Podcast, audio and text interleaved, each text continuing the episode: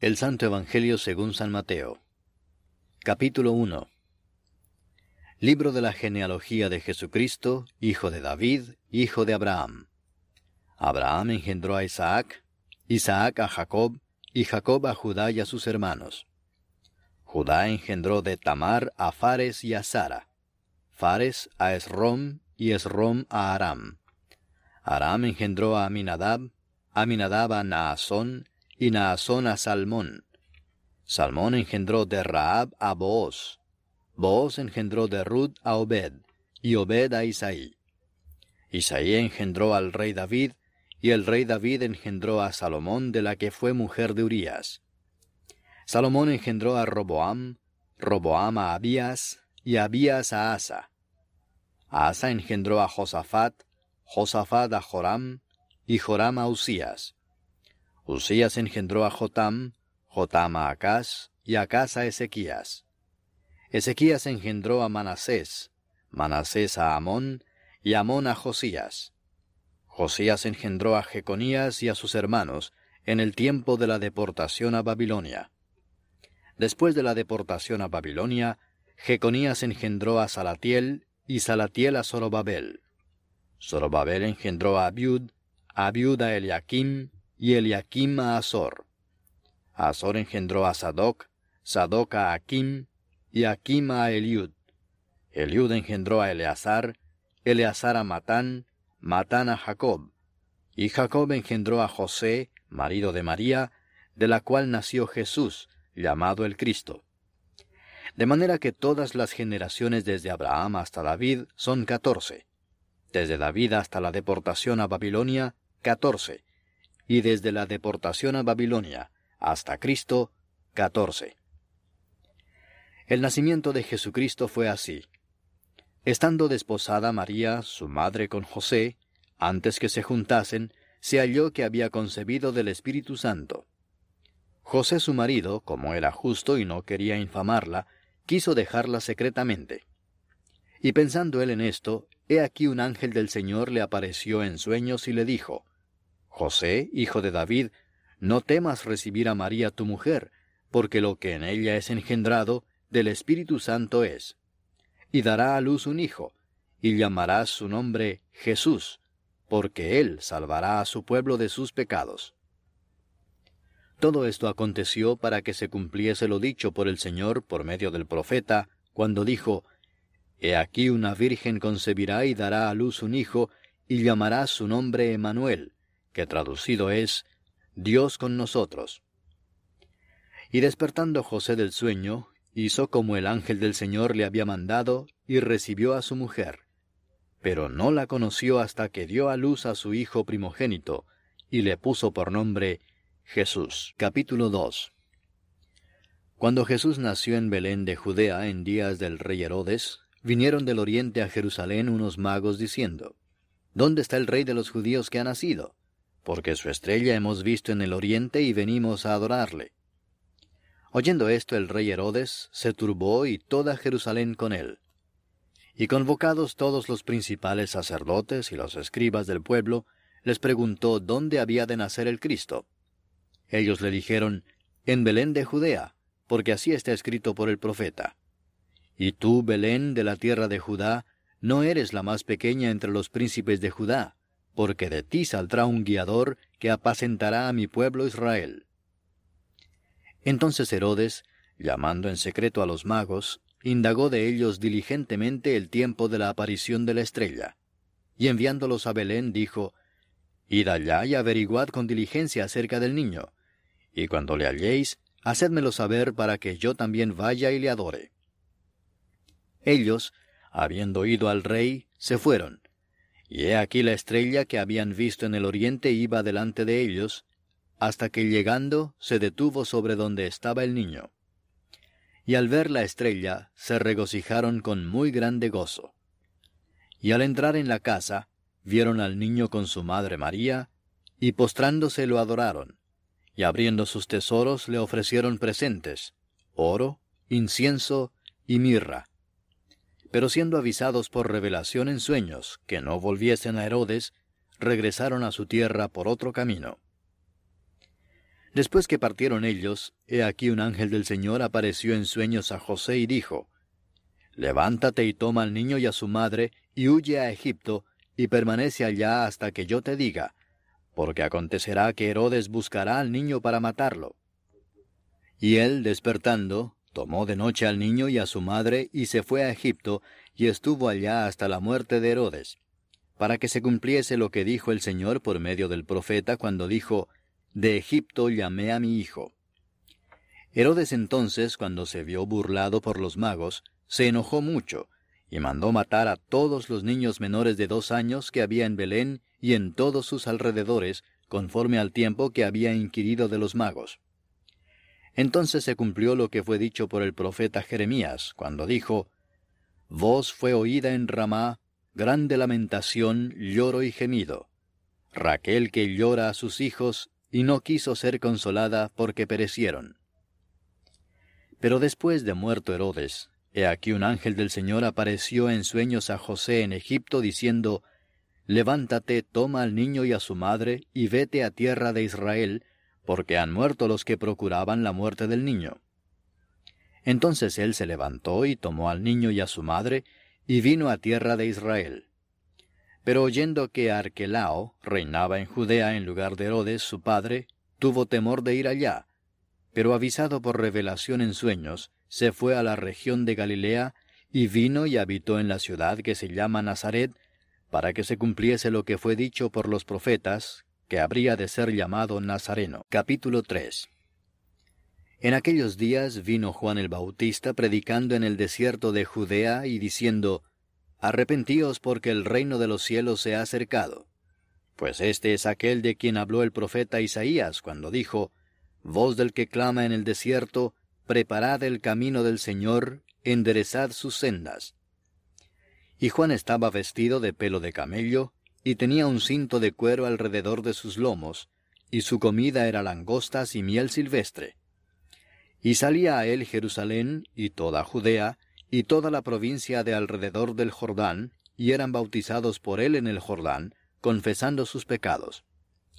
Al ver él que muchos de los fariseos y de los saduceos venían a su bautismo, les decía, Generación de víboras, ¿quién os enseñó a huir de la ira venidera?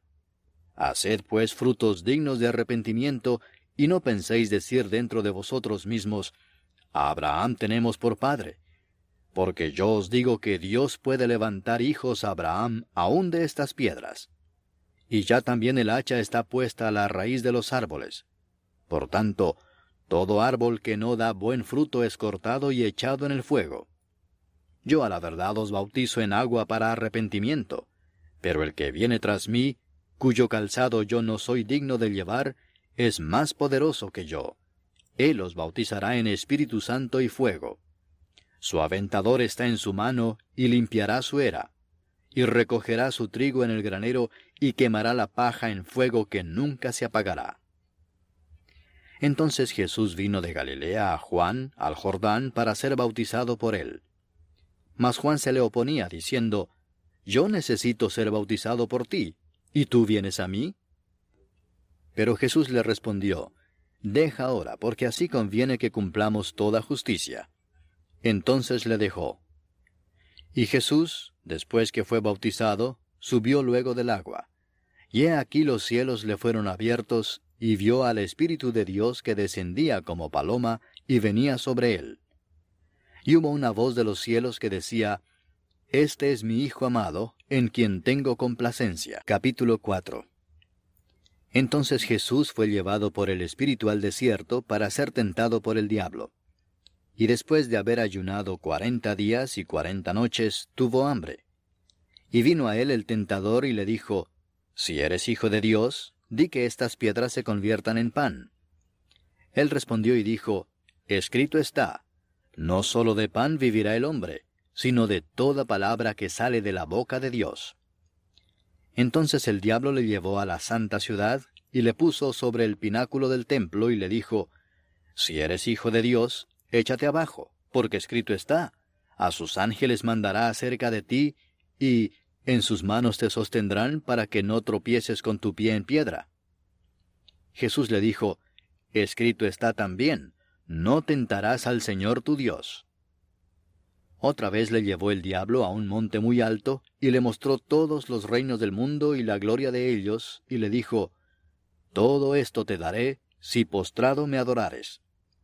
Entonces Jesús le dijo, Vete, Satanás, porque escrito está, Al Señor tu Dios adorarás, y a Él solo servirás.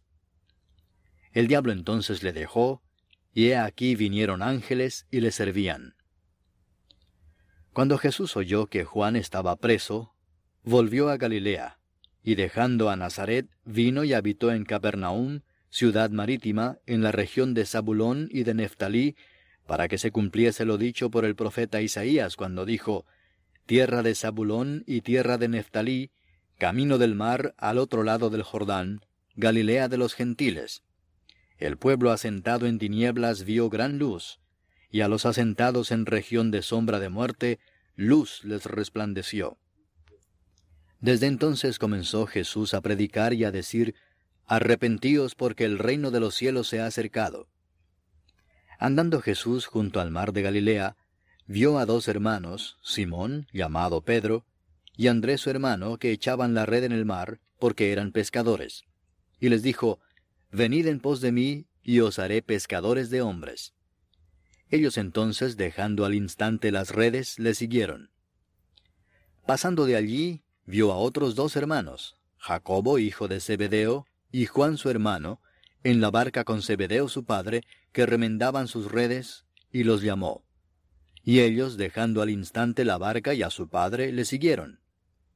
Y recorrió Jesús toda Galilea enseñando en las sinagogas de ellos, y predicando el Evangelio del reino, y sanando toda enfermedad y toda dolencia en el pueblo. Y se difundió su fama por toda Siria, y le trajeron todos los que tenían dolencias, los afligidos por diversas enfermedades y tormentos, los endemoniados, lunáticos y paralíticos, y los sanó. Y le siguió mucha gente de Galilea, de Decápolis, de Jerusalén, de Judea y del otro lado del Jordán. Capítulo 5 Viendo la multitud, subió al monte, y sentándose vinieron a él sus discípulos. Y abriendo su boca les enseñaba, diciendo, Bienaventurados los pobres en espíritu, porque de ellos es el reino de los cielos. Bienaventurados los que lloran, porque ellos recibirán consolación. Bienaventurados los mansos, porque ellos recibirán la tierra por heredad. Bienaventurados los que tienen hambre y sed de justicia, porque ellos serán saciados. Bienaventurados los misericordiosos, porque ellos alcanzarán misericordia. Bienaventurados los de limpio corazón, porque ellos verán a Dios. Bienaventurados los pacificadores, porque ellos serán llamados hijos de Dios. Bienaventurados los que padecen persecución por causa de la justicia, porque de ellos es el reino de los cielos. Bienaventurados sois cuando por mi causa os vituperen y os persigan, y digan toda clase de mal contra vosotros, mintiendo. Gozaos y alegraos, porque vuestro galardón es grande en los cielos porque así persiguieron a los profetas que fueron antes de vosotros. Vosotros sois la sal de la tierra, pero si la sal se desvaneciere, ¿con qué será salada? No sirve más para nada, sino para ser echada fuera y hollada por los hombres. Vosotros sois la luz del mundo. Una ciudad asentada sobre un monte no se puede esconder, ni se enciende una luz y se pone debajo de un almud, sino sobre el candelero, y alumbra a todos los que están en casa. Así alumbre vuestra luz delante de los hombres, para que vean vuestras buenas obras y glorifiquen a vuestro Padre que está en los cielos. No penséis que he venido para abrogar la ley o los profetas. No he venido para abrogar, sino para cumplir. Porque de cierto os digo que hasta que pasen el cielo y la tierra, ni una jota ni una tilde pasará de la ley hasta que todo se haya cumplido. De manera que cualquiera que quebrante uno de estos mandamientos muy pequeños y así enseña a los hombres, muy pequeño será llamado en el reino de los cielos. Mas cualquiera que los haga y los enseñe, éste será llamado grande en el reino de los cielos. Porque os digo que si vuestra justicia no fuere mayor que la de los escribas y fariseos, no entraréis en el reino de los cielos. Oísteis que fue dicho a los antiguos, No matarás, y cualquiera que matare será culpable de juicio. Pero yo os digo que cualquiera que se enoje contra su hermano será culpable de juicio, y cualquiera que diga necio a su hermano será culpable ante el concilio, y cualquiera que le diga fatuo quedará expuesto al infierno de fuego. Por tanto, si traes tu ofrenda al altar, y allí te acuerdas de que tu hermano tiene algo contra ti, deja allí tu ofrenda delante del altar, y anda, reconcíliate primero con tu hermano, y entonces ven y presenta tu ofrenda. Ponte de acuerdo con tu adversario pronto, entre tanto que estás con él en el camino, no sea que el adversario te entregue al juez y el juez al alguacil y seas echado en la cárcel. De cierto te digo que no saldrás de allí hasta que pagues el último cuadrante. Oísteis que fue dicho, no cometerás adulterio. Pero yo os digo que cualquiera que mira a una mujer para codiciarla, ya adulteró con ella en su corazón. Por tanto, si tu ojo derecho te es ocasión de caer, sácalo y échalo de ti, pues mejor te es que se pierda uno de tus miembros y no que todo tu cuerpo sea echado al infierno. Y si tu mano derecha te es ocasión de caer, córtala y échala de ti, pues mejor te es que se pierda uno de tus miembros y no que todo tu cuerpo sea echado al infierno. También fue dicho, cualquiera que repudia a su mujer, dele carta de divorcio. Pero yo os digo que el que repudia a su mujer, a no ser por causa de fornicación, hace que ella adultere, y el que se casa con la repudiada comete adulterio. Además habéis oído que fue dicho a los antiguos, no perjurarás, sino cumplirás al Señor tus juramentos. Pero yo os digo, no juréis en ninguna manera, ni por el cielo, porque es el trono de Dios, ni por la tierra, porque es el estrado de sus pies, ni por Jerusalén, porque es la ciudad del gran rey, ni por tu cabeza jurarás, porque no puedes hacer blanco o negro un solo cabello. Pero sea vuestro hablar sí, sí, no, no, porque lo que es más de esto, de mal procede. Oísteis que fue dicho, ojo por ojo y diente por diente. Pero yo os digo, no resistáis al que es malo. Antes, a cualquiera que te hiera en la mejilla derecha, vuélvele también la otra. Y al que quiera ponerte a pleito y quitarte la túnica, déjale también la capa. Y a cualquiera que te obligue a llevar carga por una milla, ve con él dos. Al que te pida, dale, y al que quiera tomar de ti prestado, no se lo rehuses. Oísteis que fue dicho, amarás a tu prójimo y aborrecerás a tu enemigo. Pero yo os digo, amad a vuestros enemigos, bendecid a los que os maldicen, haced bien a los que os aborrecen, y orad por los que os ultrajan y os persiguen, para que seáis hijos de vuestro Padre que está en los cielos, que hace salir su sol sobre malos y buenos, y que hace llover sobre justos e injustos. Porque si amáis a los que os aman, ¿qué recompensa tendréis? ¿No hacen también lo mismo los publicanos? Y si saludáis a vuestros hermanos solamente, ¿qué hacéis de más? ¿No hacen también así los gentiles? Sed pues vosotros perfectos, como vuestro Padre que está en los cielos es perfecto. Capítulo 6 Guardaos de hacer vuestra justicia delante de los hombres para ser vistos de ellos de otra manera no tendréis recompensa de vuestro Padre que está en los cielos. Cuando pues des limosna, no hagas tocar trompeta delante de ti, como hacen los hipócritas en las sinagogas y en las calles, para ser alabados por los hombres. De cierto os digo que ya tienen su recompensa. Mas cuando tú des limosna, no sepa tu izquierda lo que hace tu derecha, para que sea tu limosna en secreto.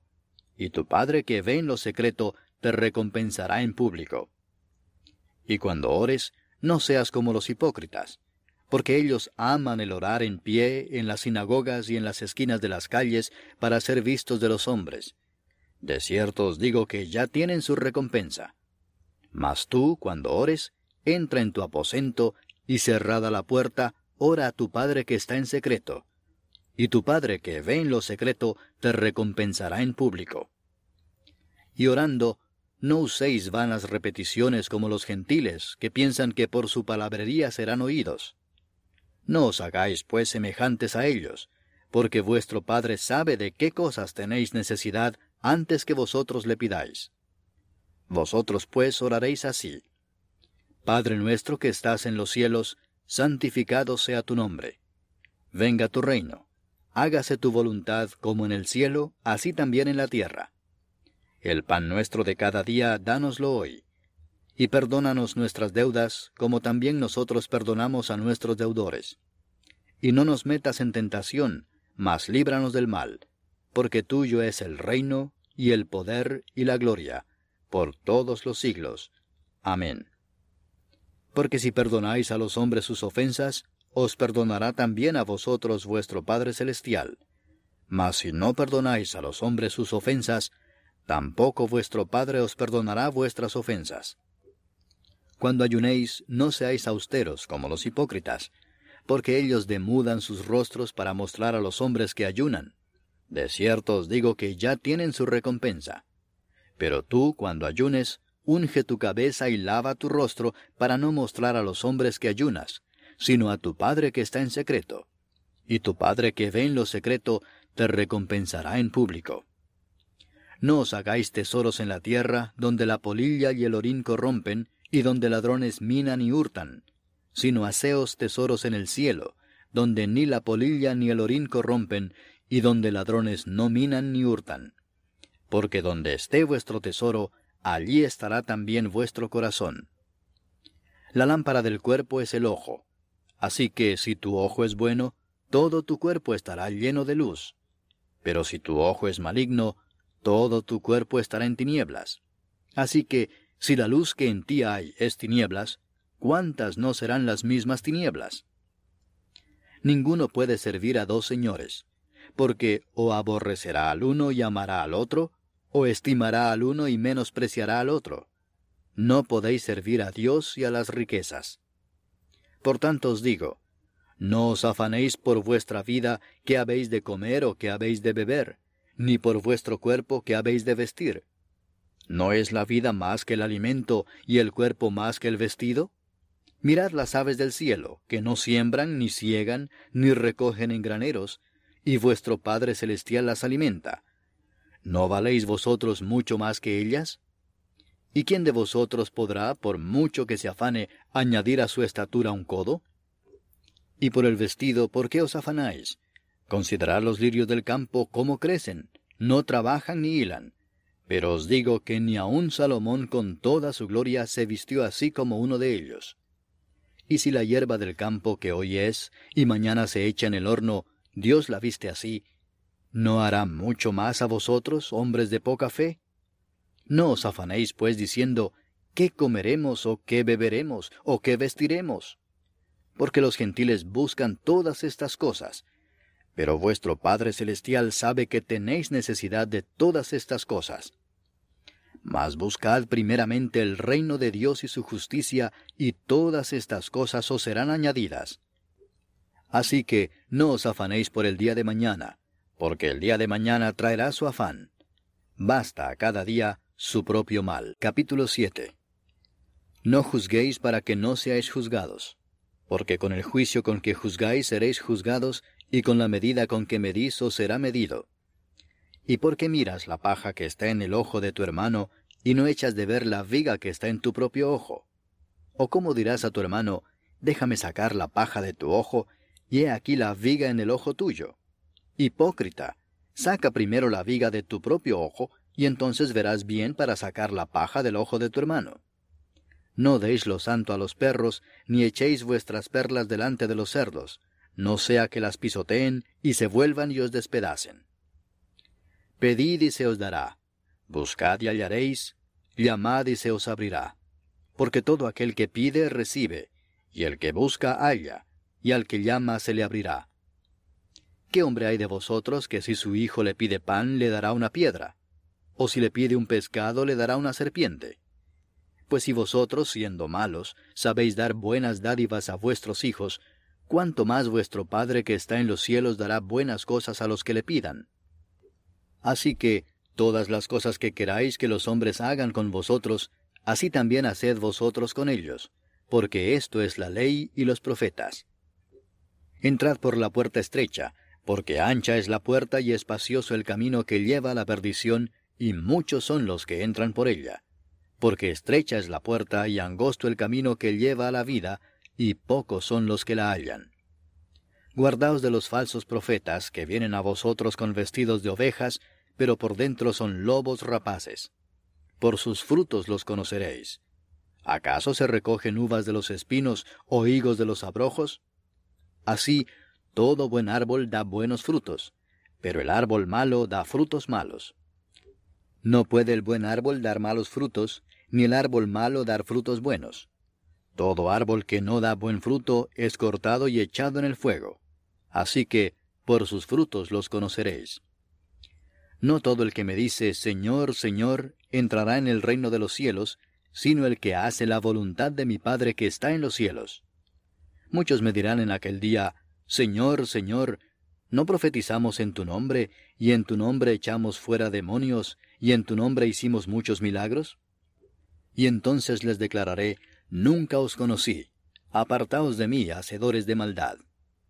Cualquiera pues que me oye estas palabras y las hace, le compararé a un hombre prudente que edificó su casa sobre la roca. Descendió lluvia y vinieron ríos y soplaron vientos y golpearon contra aquella casa, y no cayó, porque estaba fundada sobre la roca. Pero cualquiera que me oye estas palabras y no las hace, le compararé a un hombre insensato que edificó su casa sobre la arena. Y descendió lluvia y vinieron ríos y soplaron vientos y dieron con ímpetu contra aquella casa, y cayó y fue grande su ruina. Y cuando terminó Jesús estas palabras, la gente se admiraba de su doctrina, porque les enseñaba como quien tiene autoridad y no como los escribas. Capítulo 8 Cuando descendió Jesús del monte, le seguía mucha gente. Y he aquí vino un leproso y se postró ante él, diciendo, Señor, si quieres, puedes limpiarme. Jesús extendió la mano y le tocó, diciendo, Quiero, sé limpio y al instante su lepra desapareció. Entonces Jesús le dijo, Mira, no lo digas a nadie, sino ve, muéstrate al sacerdote y presenta la ofrenda que ordenó Moisés para testimonio a ellos. Entrando Jesús en Capernaum, vino a él un centurión rogándole y diciendo, Señor, mi criado está postrado en casa, paralítico, gravemente atormentado. Y Jesús le dijo, Yo iré y le sanaré. Respondió el centurión y dijo, Señor, no soy digno de que entres bajo mi techo, solamente di la palabra y mi criado sanará, porque también yo soy hombre bajo autoridad, y tengo bajo mis órdenes soldados, y digo a éste, ve y va, y al otro, ven y viene, y a mi siervo, hace esto y lo hace. Al oír Jesús se maravilló y dijo a los que le seguían, De cierto os digo que ni aun en Israel he hallado tanta fe. Y os digo que vendrán muchos del oriente y del occidente, y se sentarán con Abraham e Isaac y Jacob en el reino de los cielos. Mas los hijos del reino serán echados a las tinieblas de afuera. Allí será el lloro y el crujir de dientes. Entonces Jesús dijo al centurión, Ve, y como creíste te sea hecho. Y su criado fue sano en aquella misma hora. Vino Jesús a casa de Pedro, y vio a la suegra de éste postrada en cama, con fiebre. Y tocó su mano y la fiebre la dejó, y ella se levantó y le servía. Y cuando llegó la noche, trajeron a él muchos endemoniados, y con la palabra echó fuera a los demonios y sanó a todos los enfermos, para que se cumpliese lo dicho por el profeta Isaías, cuando dijo, Él mismo tomó nuestras enfermedades y llevó nuestras dolencias. Viéndose Jesús rodeado de mucha gente, mandó pasar al otro lado. Y vino un escriba y le dijo, Maestro, te seguiré a donde quiera que vayas. Jesús le dijo, Las zorras tienen guaridas y las aves del cielo nidos, mas el Hijo del Hombre no tiene dónde recostar su cabeza. Otro de sus discípulos le dijo, Señor, permíteme que vaya primero y entierre a mi Padre. Jesús le dijo, Sígueme, deja que los muertos entierren a sus muertos. Y entrando él en la barca, sus discípulos le siguieron. Y he aquí que se levantó en el mar una tempestad tan grande que las olas cubrían la barca, pero él dormía. Y vinieron sus discípulos y le despertaron diciendo, Señor, sálvanos, que perecemos. Él les dijo, ¿Por qué teméis, hombres de poca fe? Entonces levantándose reprendió a los vientos y al mar, y se hizo grande bonanza. Y los hombres se maravillaron diciendo, ¿Qué hombre es este, que aun los vientos y el mar le obedecen. Cuando llegó a la otra orilla, a la tierra de los Gadarenos, vinieron a su encuentro dos endemoniados que salían de los sepulcros, feroces en gran manera, tanto que nadie podía pasar por aquel camino. Y clamaron diciendo, ¿Qué tienes con nosotros, Jesús, Hijo de Dios? ¿Has venido acá para atormentarnos antes de tiempo? Estaba paciendo lejos de ellos un hato de muchos cerdos. Y los demonios le rogaron diciendo, Si nos echas fuera, permítanos ir a aquel hato de cerdos. Él les dijo, Id. Y ellos salieron y se fueron a aquel hato de cerdos. Y he aquí todo el hato de cerdos se precipitó en el mar por un despeñadero y perecieron en las aguas.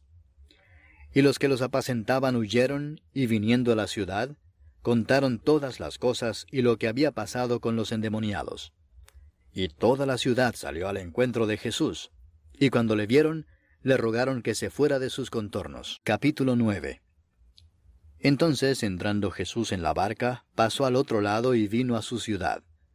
Y sucedió que le trajeron un paralítico tendido sobre una cama, y al ver Jesús la fe de ellos, dijo al paralítico, Ten ánimo, hijo, tus pecados te son perdonados. Entonces algunos de los escribas decían dentro de sí, Este blasfema. Y conociendo Jesús los pensamientos de ellos, dijo, ¿Por qué pensáis mal en vuestros corazones? Porque, ¿qué es más fácil decir? ¿Los pecados te son perdonados? ¿O decir, levántate y anda? Pues para que sepáis que el Hijo del Hombre tiene potestad en la tierra para perdonar pecados, dice entonces al paralítico, Levántate, toma tu cama y vete a tu casa. Entonces él se levantó y se fue a su casa. Y la gente al verlo se maravilló y glorificó a Dios, que había dado tal potestad a los hombres.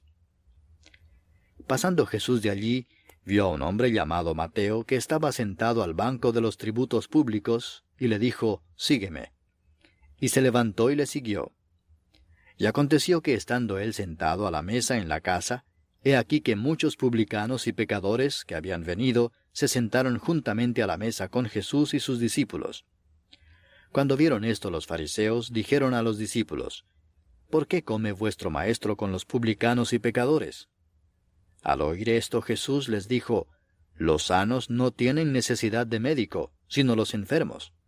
Id pues y aprended lo que significa misericordia quiero y no sacrificio, porque no he venido a llamar a justos, sino a pecadores al arrepentimiento.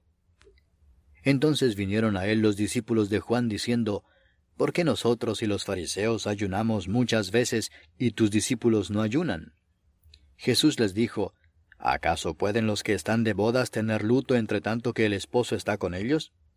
Pero vendrán días cuando el esposo les será quitado, y entonces ayunarán. Nadie pone remiendo de paño nuevo en vestido viejo, porque tal remiendo tira del vestido y se hace peor la rotura. Ni echan vino nuevo en odres viejos. De otra manera, los odres se rompen y el vino se derrama, y los odres se pierden. Pero echan el vino nuevo en odres nuevos, y lo uno y lo otro se conservan juntamente. Mientras él les decía estas cosas, vino un hombre principal y se postró ante él diciendo, Mi hija acaba de morir, mas ven y pon tu mano sobre ella y vivirá. Y se levantó Jesús y le siguió con sus discípulos.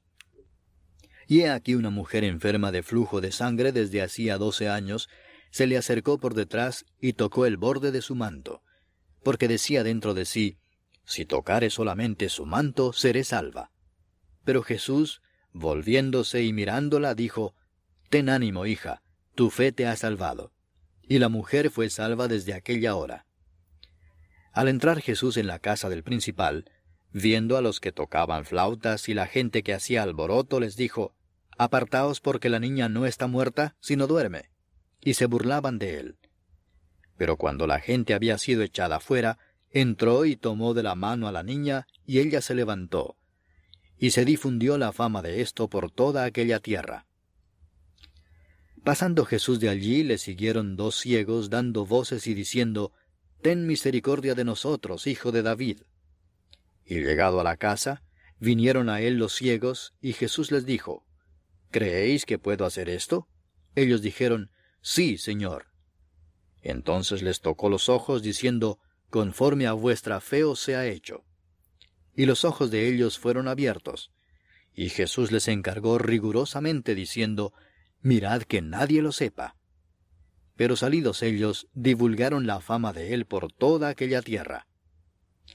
Mientras salían ellos, he aquí le trajeron un mudo endemoniado. Y echado fuera el demonio, el mudo habló, y la gente se maravillaba y decía, Nunca se ha visto cosa semejante en Israel. Pero los fariseos decían, Por el príncipe de los demonios echa fuera los demonios. Recorría Jesús todas las ciudades y aldeas, enseñando en las sinagogas de ellos, y predicando el Evangelio del reino, y sanando toda enfermedad y toda dolencia en el pueblo. Y al ver las multitudes, tuvo compasión de ellas, porque estaban desamparadas y dispersas como ovejas que no tienen pastor. Entonces dijo a sus discípulos, A la verdad la mies es mucha, mas los obreros pocos. Rogad, pues, al Señor de la mies, que envíe obreros a su mies. Capítulo 10 Entonces llamando a sus doce discípulos, les dio autoridad sobre los espíritus inmundos, para que los echasen fuera y para sanar toda enfermedad y toda dolencia. Los nombres de los doce apóstoles son estos. Primero Simón, llamado Pedro, y Andrés su hermano. Jacobo, hijo de Zebedeo, y Juan su hermano. Felipe, Bartolomé, Tomás, Mateo el publicano, Jacobo, hijo de Alfeo, Lebeo, por sobrenombre Tadeo, Simón el cananista, y Judas Iscariote, el que también le entregó. A estos doce envió Jesús y les dio instrucciones diciendo, por camino de gentiles no vayáis, y en ciudad de samaritanos no entréis, sino id antes a las ovejas perdidas de la casa de Israel. Y yendo, predicad diciendo, El reino de los cielos se ha acercado. Sanad enfermos, limpiad leprosos, resucitad muertos, echad fuera demonios. De gracia recibisteis, dad de gracia. No os proveáis de oro, ni plata, ni cobre en vuestros cintos, ni de alforja para el camino, ni de dos túnicas, ni de calzado, ni de bordón, porque el obrero es digno de su alimento. Mas en cualquier ciudad o aldea donde entréis, informaos quién en ella sea digno, y posad allí hasta que salgáis. Y al entrar en la casa, saludadla. Y si la casa fuere digna, vuestra paz vendrá sobre ella. Mas si no fuere digna, vuestra paz se volverá a vosotros. Y si alguno no os recibiere, ni oyere vuestras palabras, salid de aquella casa o ciudad, y sacudid el polvo de vuestros pies. De cierto os digo que en el día del juicio será más tolerable el castigo para la tierra de Sodoma y de Gomorra que para aquella ciudad. He aquí yo os envío como a ovejas en medio de lobos. Sed pues prudentes como serpientes y sencillos como palomas. Y guardaos de los hombres, porque os entregarán a los concilios y en sus sinagogas os azotarán. Y aun ante gobernadores y reyes seréis llevados por causa de mí, para testimonio a ellos y a los gentiles. Mas cuando os entreguen, no os preocupéis por cómo o qué hablaréis, porque en aquella hora os será dado lo que habéis de hablar. Porque no sois vosotros los que habláis, sino el Espíritu de vuestro Padre que habla en vosotros. El hermano entregará la muerte al hermano y el padre al hijo, y los hijos se levantarán contra los padres y los harán morir. Y seréis aborrecidos de todos por causa de mi nombre, mas el que persevere hasta el fin, éste será salvo. Cuando os persigan en esta ciudad, huid a la otra, porque de cierto os digo que no acabaréis de recorrer todas las ciudades de Israel antes que venga el Hijo del Hombre. El discípulo no es más que su maestro, ni el siervo más que su señor. Bástale al discípulo ser como su maestro y al siervo como su señor. Si al padre de familia llamaron Beelzebú, cuánto más a los de su casa. Así que no los temáis, porque nada hay encubierto que no haya de ser manifestado, ni oculto que no haya de saberse. Lo que os digo en tinieblas, decidlo en la luz, y lo que oís al oído, proclamadlo desde las azoteas. Y no temáis a los que matan el cuerpo, mas el alma no pueden matar. Temed más bien a aquel que puede destruir el alma y el cuerpo en el infierno. ¿No se venden dos pajarillos por un cuarto? Con todo, ni uno de ellos cae a tierra sin vuestro Padre. Pues aun vuestros cabellos están todos contados. Así que no temáis, más valéis vosotros que muchos pajarillos. A cualquiera pues que me confiese delante de los hombres, yo también le confesaré delante de mi Padre que está en los cielos. Y a cualquiera que me niegue delante de los hombres, yo también le negaré delante de mi Padre que está en los cielos. No penséis que he venido para traer paz a la tierra. No he venido para traer paz, sino espada. Porque he venido para poner en disensión al hombre contra su padre, a la hija contra su madre, y a la nuera contra su suegra. Y los enemigos del hombre serán los de su casa. El que ama a padre o madre más que a mí, no es digno de mí. El que ama a hijo o hija más que a mí, no es digno de mí.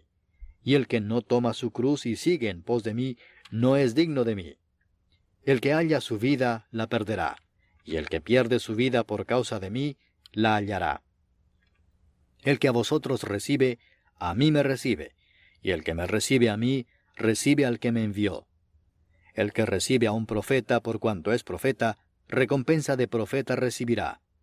Y el que recibe a un justo por cuanto es justo, recompensa de justo recibirá. Y cualquiera que dé a uno de estos pequeñitos un vaso de agua fría solamente, por cuanto es discípulo, de cierto os digo que no perderá su recompensa. Capítulo 11 Cuando Jesús terminó de dar instrucciones a sus doce discípulos, se fue de allí a enseñar y a predicar en las ciudades de ellos.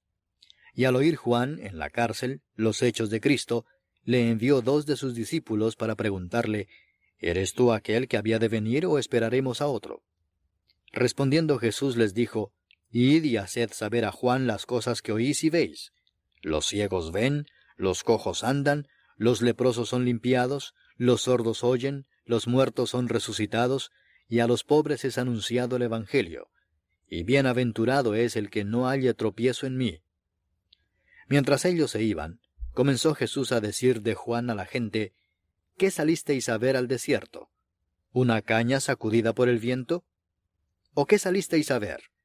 ¿A un hombre cubierto de vestiduras delicadas? He aquí los que llevan vestiduras delicadas, en las casas de los reyes están. Pero, ¿qué salisteis a ver? ¿A un profeta? Sí os digo, y más que profeta. Porque este es de quien está escrito, He aquí yo envío mi mensajero delante de tu faz, el cual preparará tu camino delante de ti. De cierto os digo, entre los que nacen de mujer no se ha levantado otro mayor que Juan el Bautista, pero el más pequeño en el reino de los cielos mayor es que él. Desde los días de Juan el Bautista hasta ahora, el reino de los cielos sufre violencia, y los violentos lo arrebatan porque todos los profetas y la ley profetizaron hasta Juan. Y si queréis recibirlo, él es aquel Elías que había de venir. El que tiene oídos para oír, oiga. Mas, ¿a qué compararé esta generación? Es semejante a los muchachos que se sientan en las plazas y dan voces a sus compañeros diciendo, Os tocamos flauta y no bailasteis, os endechamos y no lamentasteis. Porque vino Juan, que ni comía ni bebía, y dicen, demonio tiene. Vino el Hijo del Hombre, que come y bebe, y dicen, he aquí un hombre comilón y bebedor de vino, amigo de publicanos y de pecadores. Pero la sabiduría es justificada por sus hijos. Entonces comenzó a reconvenir a las ciudades en las cuales había hecho muchos de sus milagros, porque no se habían arrepentido, diciendo, Ay de ti, Corazín, ay de ti, Bethsaida, porque si en Tiro y en Sidón se hubieran hecho los milagros que han sido hechos en vosotras, tiempo ha que se hubieran arrepentido en silicio y en ceniza. Por tanto os digo que en el día del juicio será más tolerable el castigo para Tiro y para Sidón que para vosotras. Y tú, Capernaum, que eres levantada hasta el cielo, hasta el Hades serás abatida, porque si en Sodoma se hubieran hecho los milagros que han sido hechos en ti, habría permanecido hasta el día de hoy. Por tanto os digo que en el día del juicio será más tolerable el castigo para la tierra de Sodoma que para ti. En aquel tiempo, respondiendo Jesús dijo, Te alabo, Padre, Señor del cielo y de la tierra, porque escondiste estas cosas de los sabios y de los entendidos y las revelaste a los niños. Sí, Padre, porque así te agradó. Todas las cosas me fueron entregadas por mi Padre, y nadie conoce al Hijo sino el Padre, ni al Padre conoce alguno sino el Hijo, y aquel a quien el Hijo lo quiera revelar. Venid a mí todos los que estáis trabajados y cargados, y yo os haré descansar. Llevad mi yugo sobre vosotros, y aprended de mí, que soy manso y humilde de corazón, y hallaréis descanso para vuestras almas, porque mi yugo es fácil y ligera mi carga. Capítulo 12 En aquel tiempo iba Jesús por los sembrados en un día de reposo, y sus discípulos tuvieron hambre y comenzaron a arrancar espigas y a comer. Viéndolo los fariseos le dijeron, He aquí tus discípulos hacen lo que no es lícito hacer en el día de reposo. Pero él les dijo, ¿No habéis leído lo que hizo David cuando él y los que con él estaban tuvieron hambre, cómo entró en la casa de Dios y comió los panes de la proposición, que no les era lícito comer ni a él ni a los que con él estaban, sino solamente a los sacerdotes? ¿O no habéis leído en la ley cómo en el día de reposo los sacerdotes en el templo profanan el día de reposo y son sin culpa? Pues os digo que uno mayor que el templo está aquí. Y si supieseis qué significa misericordia quiero y no sacrificio, no condenaríais a los inocentes, porque el Hijo del Hombre es Señor del día de reposo. Pasando de allí, vino a la sinagoga de ellos, y aquí había allí uno que tenía seca una mano, y preguntaron a Jesús para poder acusarle, ¿Es lícito sanar en el día de reposo? Él les dijo, ¿Qué hombre habrá de vosotros que tenga una oveja, y si ésta cayere en un hoyo en día de reposo, no le eche mano y la levante? Pues, ¿cuánto más vale un hombre que una oveja? Por consiguiente, es lícito hacer el bien en los días de reposo. Entonces dijo a aquel hombre, Extiende tu mano. Y él la extendió y le fue restaurada sana como la otra. Y salidos los fariseos tuvieron consejo contra Jesús para destruirle. Sabiendo esto Jesús se apartó de allí y le siguió mucha gente, y sanaba a todos, y les encargaba rigurosamente que no le descubriesen, para que se cumpliese lo dicho por el profeta Isaías cuando dijo, He aquí mi siervo a quien he escogido, mi amado en quien se agrada mi alma. Pondré mi espíritu sobre él, y a los gentiles anunciará juicio. No contenderá, ni voceará, ni nadie oirá en las calles su voz la caña cascada no quebrará, y el pábilo que humea no apagará, hasta que saque a victoria el juicio, y en su nombre esperarán los gentiles. Entonces fue traído a él un endemoniado, ciego y mudo, y le sanó de tal manera que el ciego y mudo veía y hablaba. Y toda la gente estaba atónita y decía, ¿Será este aquel hijo de David?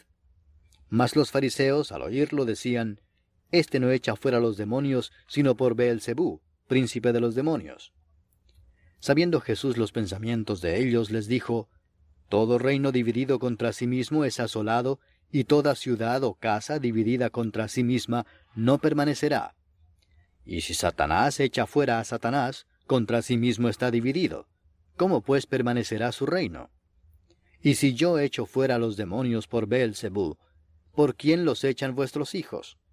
Por tanto, ellos serán vuestros jueces.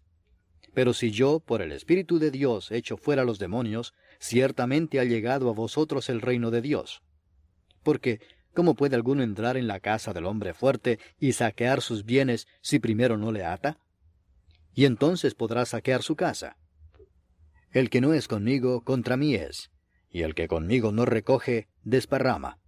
Por tanto os digo, todo pecado y blasfemia será perdonado a los hombres, mas la blasfemia contra el Espíritu no les será perdonada. A cualquiera que dijere alguna palabra contra el Hijo del Hombre, le será perdonado, pero al que hable contra el Espíritu Santo, no le será perdonado ni en este siglo ni en el venidero. O haced el árbol bueno y su fruto bueno, o haced el árbol malo y su fruto malo, porque por el fruto se conoce el árbol. Generación de víboras, ¿Cómo podéis hablar lo bueno siendo malos? Porque de la abundancia del corazón habla la boca. El hombre bueno, del buen tesoro del corazón saca buenas cosas, y el hombre malo, del mal tesoro saca malas cosas. Mas yo os digo que de toda palabra ociosa que hablen los hombres, de ella darán cuenta en el día del juicio. Porque por tus palabras serás justificado, y por tus palabras serás condenado. Entonces respondieron algunos de los escribas y de los fariseos diciendo, Maestro, deseamos ver de ti señal. Él respondió y les dijo, La generación mala y adúltera demanda señal, pero señal no les será dada sino la señal del profeta Jonás. Porque como estuvo Jonás en el vientre del gran pez tres días y tres noches, así estará el Hijo del Hombre en el corazón de la tierra tres días y tres noches. Los hombres de Nínive se levantarán en el juicio con esta generación y la condenarán, porque ellos se arrepintieron a la predicación de Jonás, y he aquí más que Jonás en este lugar. La reina del sur se levantará en el juicio con esta generación y la condenará, porque ella vino de los fines de la tierra para oír la sabiduría de Salomón, y he aquí más que Salomón en este lugar. Cuando el espíritu inmundo sale del hombre, anda por lugares secos buscando reposo y no lo halla. Entonces dice, Volveré a mi casa de donde salí, y cuando llega la halla desocupada, barrida y adornada. Entonces va y toma consigo otros siete espíritus peores que él, y entrados moran allí, y el postrer estado de aquel hombre viene a ser peor que el primero. Así también acontecerá a esta mala generación. Mientras él aún hablaba a la gente, he aquí su madre y sus hermanos estaban afuera y le querían hablar.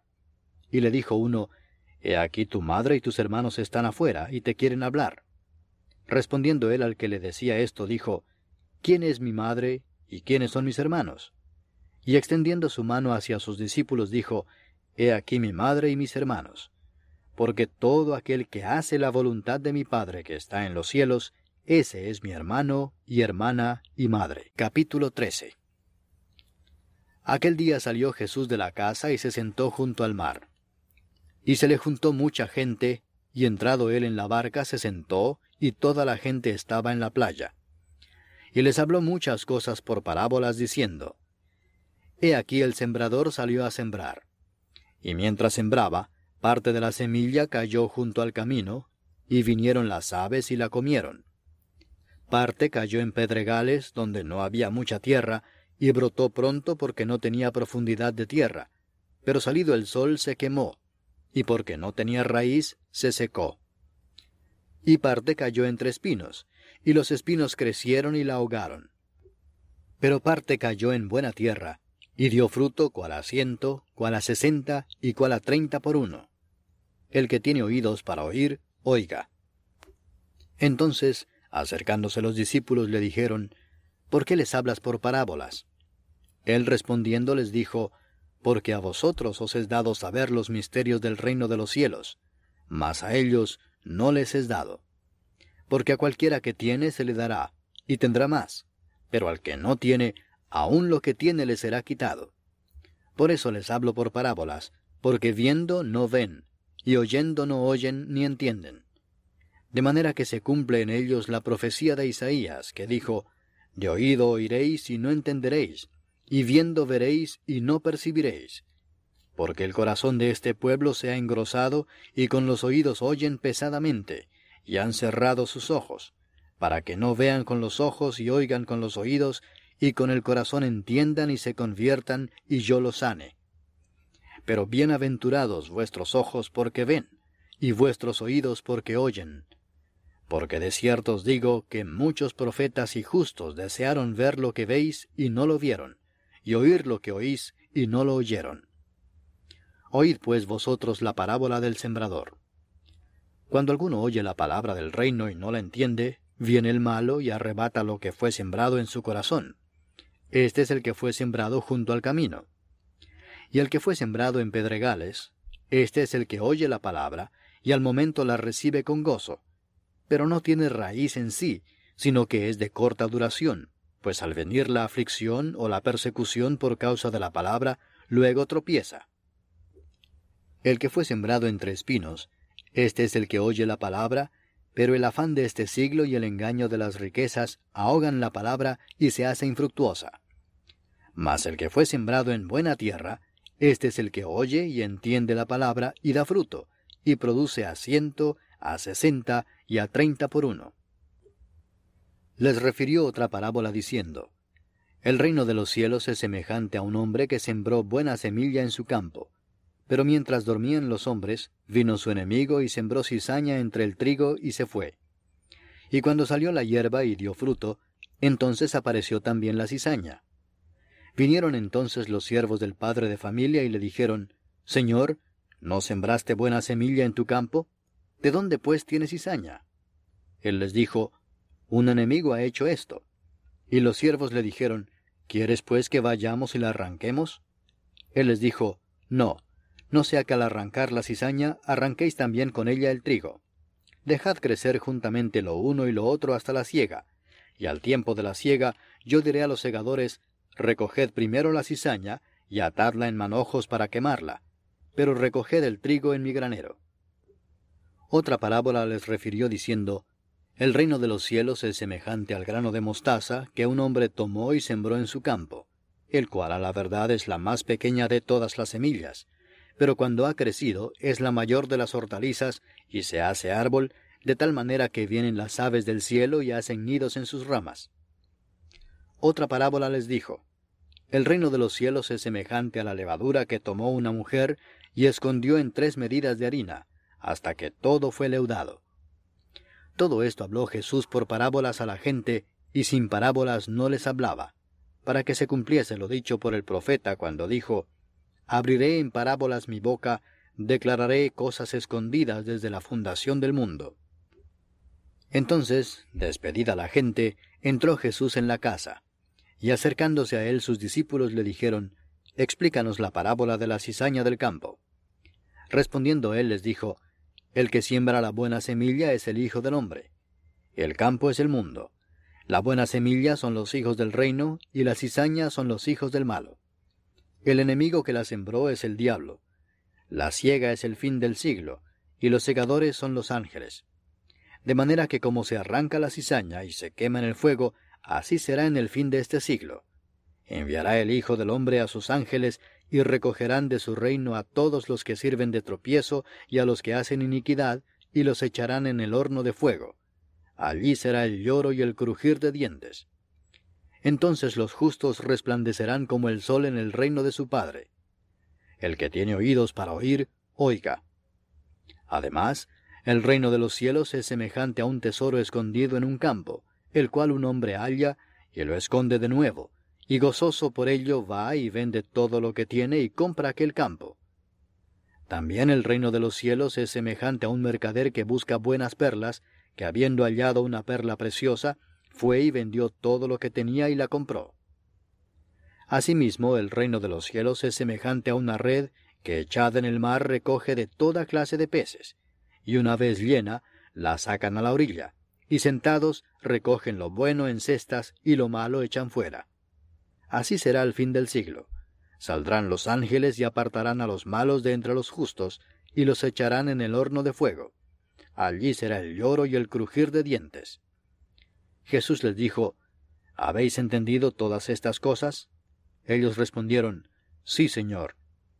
Él les dijo, Por eso todo escriba docto en el reino de los cielos es semejante a un padre de familia que saca de su tesoro cosas nuevas y cosas viejas. Aconteció que cuando terminó Jesús estas parábolas, se fue de allí, y venido a su tierra les enseñaba en la sinagoga de ellos, de tal manera que se maravillaban y decían, ¿De dónde tiene éste esta sabiduría y estos milagros? ¿No es éste el hijo del carpintero? ¿No se llama su madre María y sus hermanos Jacobo, José, Simón y Judas? ¿No están todas sus hermanas con nosotros? ¿De dónde pues tiene éste todas estas cosas? Y se escandalizaban de él. Pero Jesús les dijo, No hay profeta sin honra sino en su propia tierra y en su casa. Y no hizo allí muchos milagros a causa de la incredulidad de ellos. Capítulo 14 En aquel tiempo Herodes el tetrarca oyó la fama de Jesús y dijo a sus criados, Este es Juan el Bautista, ha resucitado de los muertos y por eso actúan en él estos poderes. Porque Herodes había prendido a Juan y le había encadenado y metido en la cárcel por causa de Herodías, mujer de Felipe su hermano, porque Juan le decía, No te es lícito tenerla. Y Herodes quería matarle, pero temía al pueblo, porque tenían a Juan por profeta. Pero cuando se celebraba el cumpleaños de Herodes, la hija de Herodías danzó en medio y agradó a Herodes, por lo cual éste le prometió con juramento darle todo lo que pidiese. Ella, instruida primero por su madre, dijo, Dame aquí en un plato la cabeza de Juan el Bautista. Entonces el rey se entristeció, pero a causa del juramento y de los que estaban con él a la mesa, mandó que se la diesen y ordenó decapitar a Juan en la cárcel. Y fue traída su cabeza en un plato y dada a la muchacha, y ella la presentó a su madre. Entonces llegaron sus discípulos y tomaron el cuerpo y lo enterraron, y fueron y dieron las nuevas a Jesús. Oyéndolo Jesús se apartó de allí en una barca a un lugar desierto y apartado. Y cuando la gente lo oyó, le siguió a pie desde las ciudades. Y saliendo Jesús vio una gran multitud, y tuvo compasión de ellos, y sanó a los que de ellos estaban enfermos. Cuando anochecía, se acercaron a él sus discípulos, diciendo, El lugar es desierto y la hora ya pasada. Despide a la multitud para que vayan por las aldeas y compren de comer.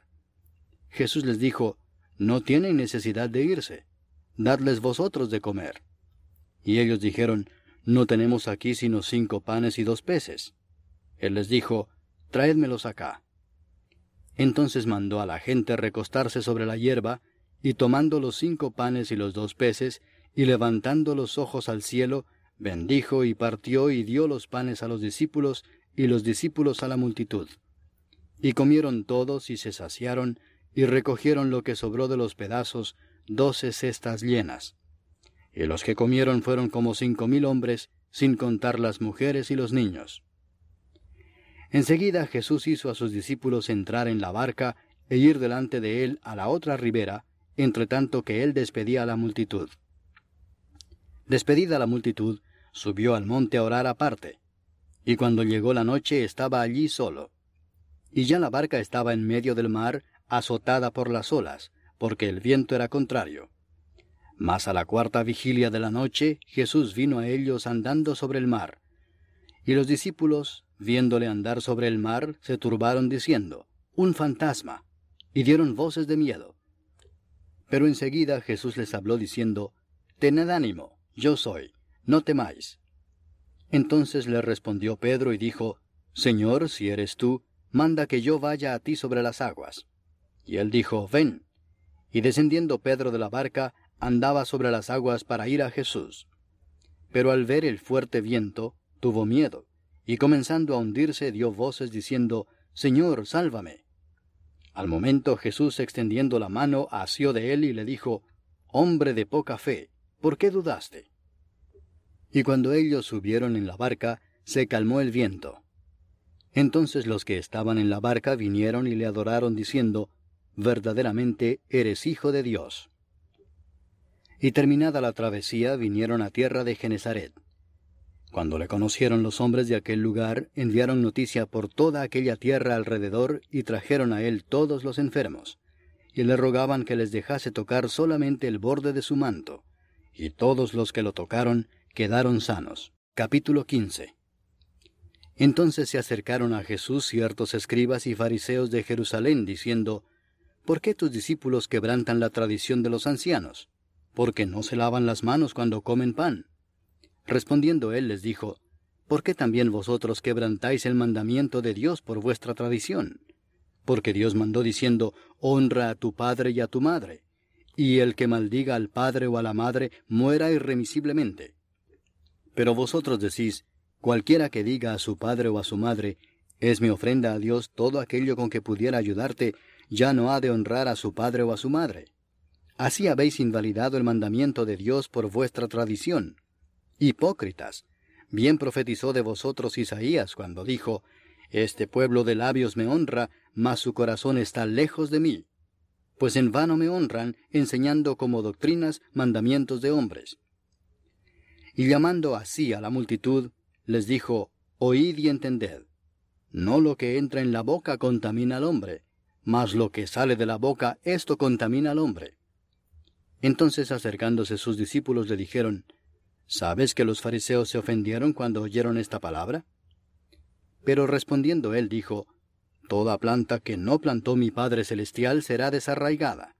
Dejadlos, son ciegos guías de ciegos, y si el ciego guiare al ciego, ambos caerán en el hoyo. Respondiendo Pedro le dijo, Explícanos esta parábola. Jesús dijo, ¿También vosotros sois aún sin entendimiento? ¿No entendéis que todo lo que entra en la boca va al vientre y es echado en la letrina? Pero lo que sale de la boca, del corazón sale, y esto contamina al hombre. Porque del corazón salen los malos pensamientos, los homicidios, los adulterios, las fornicaciones, los hurtos, los falsos testimonios, las blasfemias.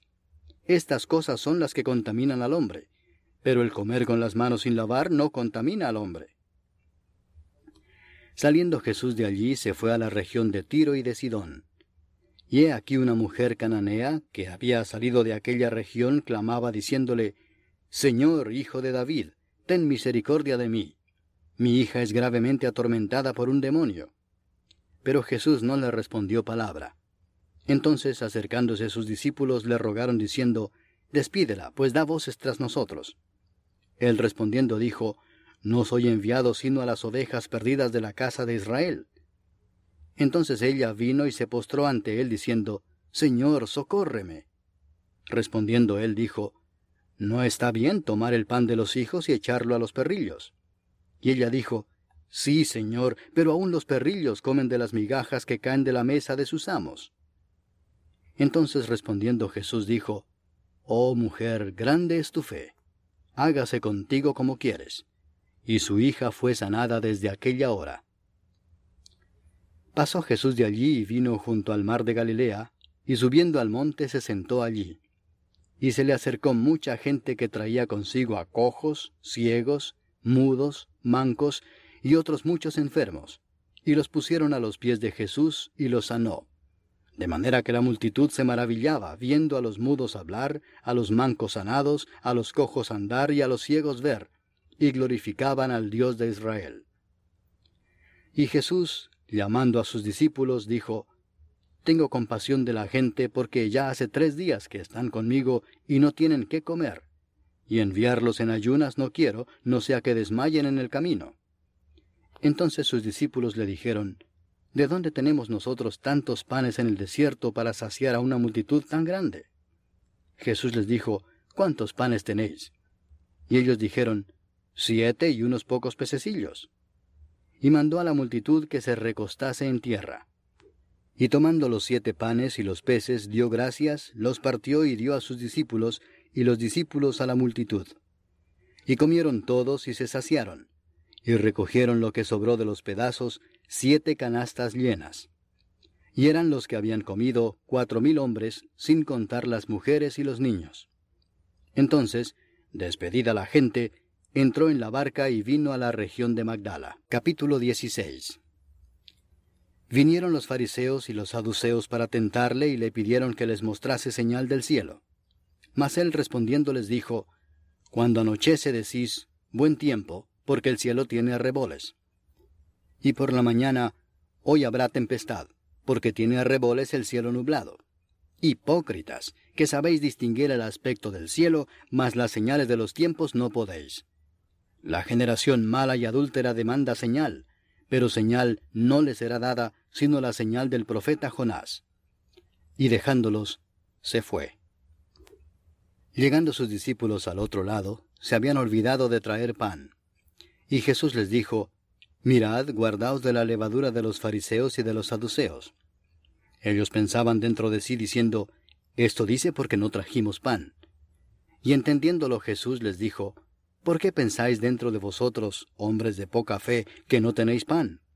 ¿No entendéis aún ni os acordáis de los cinco panes entre cinco mil hombres y cuántas cestas recogisteis? ¿Ni de los siete panes entre cuatro mil y cuántas canastas recogisteis? ¿Cómo es que no entendéis que no fue por el pan que os dije que os guardaseis de la levadura de los fariseos y de los saduceos?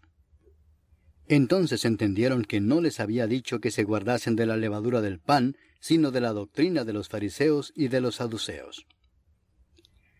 Viniendo Jesús a la región de Cesarea de Filipo, preguntó a sus discípulos diciendo, ¿Quién dicen los hombres que es el Hijo del Hombre? Ellos dijeron, unos Juan el Bautista, otros Elías, y otros Jeremías o alguno de los profetas. Él les dijo, ¿Y vosotros quién decís que soy yo? Respondiendo Simón Pedro dijo, Tú eres el Cristo, el Hijo del Dios viviente. Entonces le respondió Jesús, Bienaventurado eres Simón, hijo de Jonás, porque no te lo reveló carne ni sangre, sino mi Padre que está en los cielos. Y yo también te digo que tú eres Pedro, y sobre esta roca edificaré mi iglesia, y las puertas del Hades no prevalecerán contra ella. Y a ti te daré las llaves del reino de los cielos, y todo lo que atares en la tierra será atado en los cielos, y todo lo que desatares en la tierra será desatado en los cielos. Entonces mandó a sus discípulos que a nadie dijesen que él era Jesús el Cristo.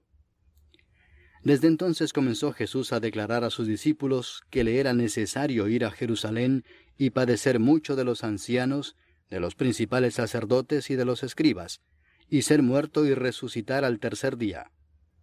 Entonces Pedro, tomándolo aparte, comenzó a reconvenirle diciendo, Señor, ten compasión de ti, en ninguna manera esto te acontezca.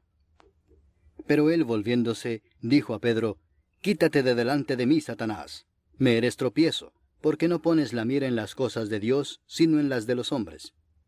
Entonces Jesús dijo a sus discípulos, Si alguno quiere venir en pos de mí, niéguese a sí mismo, y tome su cruz, y sígame.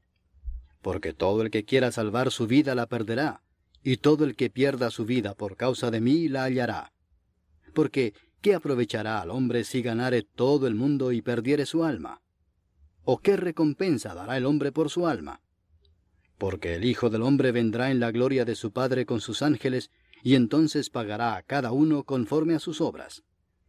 De cierto os digo que hay algunos de los que están aquí que no gustarán la muerte hasta que hayan visto al Hijo del Hombre viniendo en su reino. Capítulo 17 Seis días después, Jesús tomó a Pedro, a Jacobo y a Juan su hermano, y los llevó aparte a un monte alto, y se transfiguró delante de ellos, y resplandeció su rostro como el sol, y sus vestidos se hicieron blancos como la luz. Y aquí les aparecieron Moisés y Elías hablando con él. Entonces Pedro dijo a Jesús, Señor, bueno es para nosotros que estemos aquí. Si quieres, hagamos aquí tres enramadas, una para ti, otra para Moisés y otra para Elías. Mientras él aún hablaba, una nube de luz los cubrió, y he aquí una voz desde la nube que decía, Este es mi Hijo amado, en quien tengo complacencia. A él oíd. Al oír esto los discípulos se postraron sobre sus rostros y tuvieron gran temor. Entonces Jesús se acercó y los tocó y dijo, Levantaos y no temáis. Y alzando ellos los ojos, a nadie vieron sino a Jesús solo.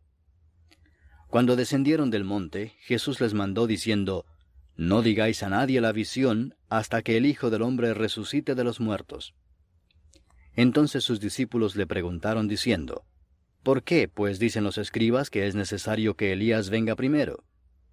Respondiendo Jesús les dijo, a la verdad, Elías viene primero y restaurará todas las cosas. Mas os digo que Elías ya vino, y no le conocieron, sino que hicieron con él todo lo que quisieron. Así también el Hijo del Hombre padecerá de ellos. Entonces los discípulos comprendieron que les había hablado de Juan el Bautista.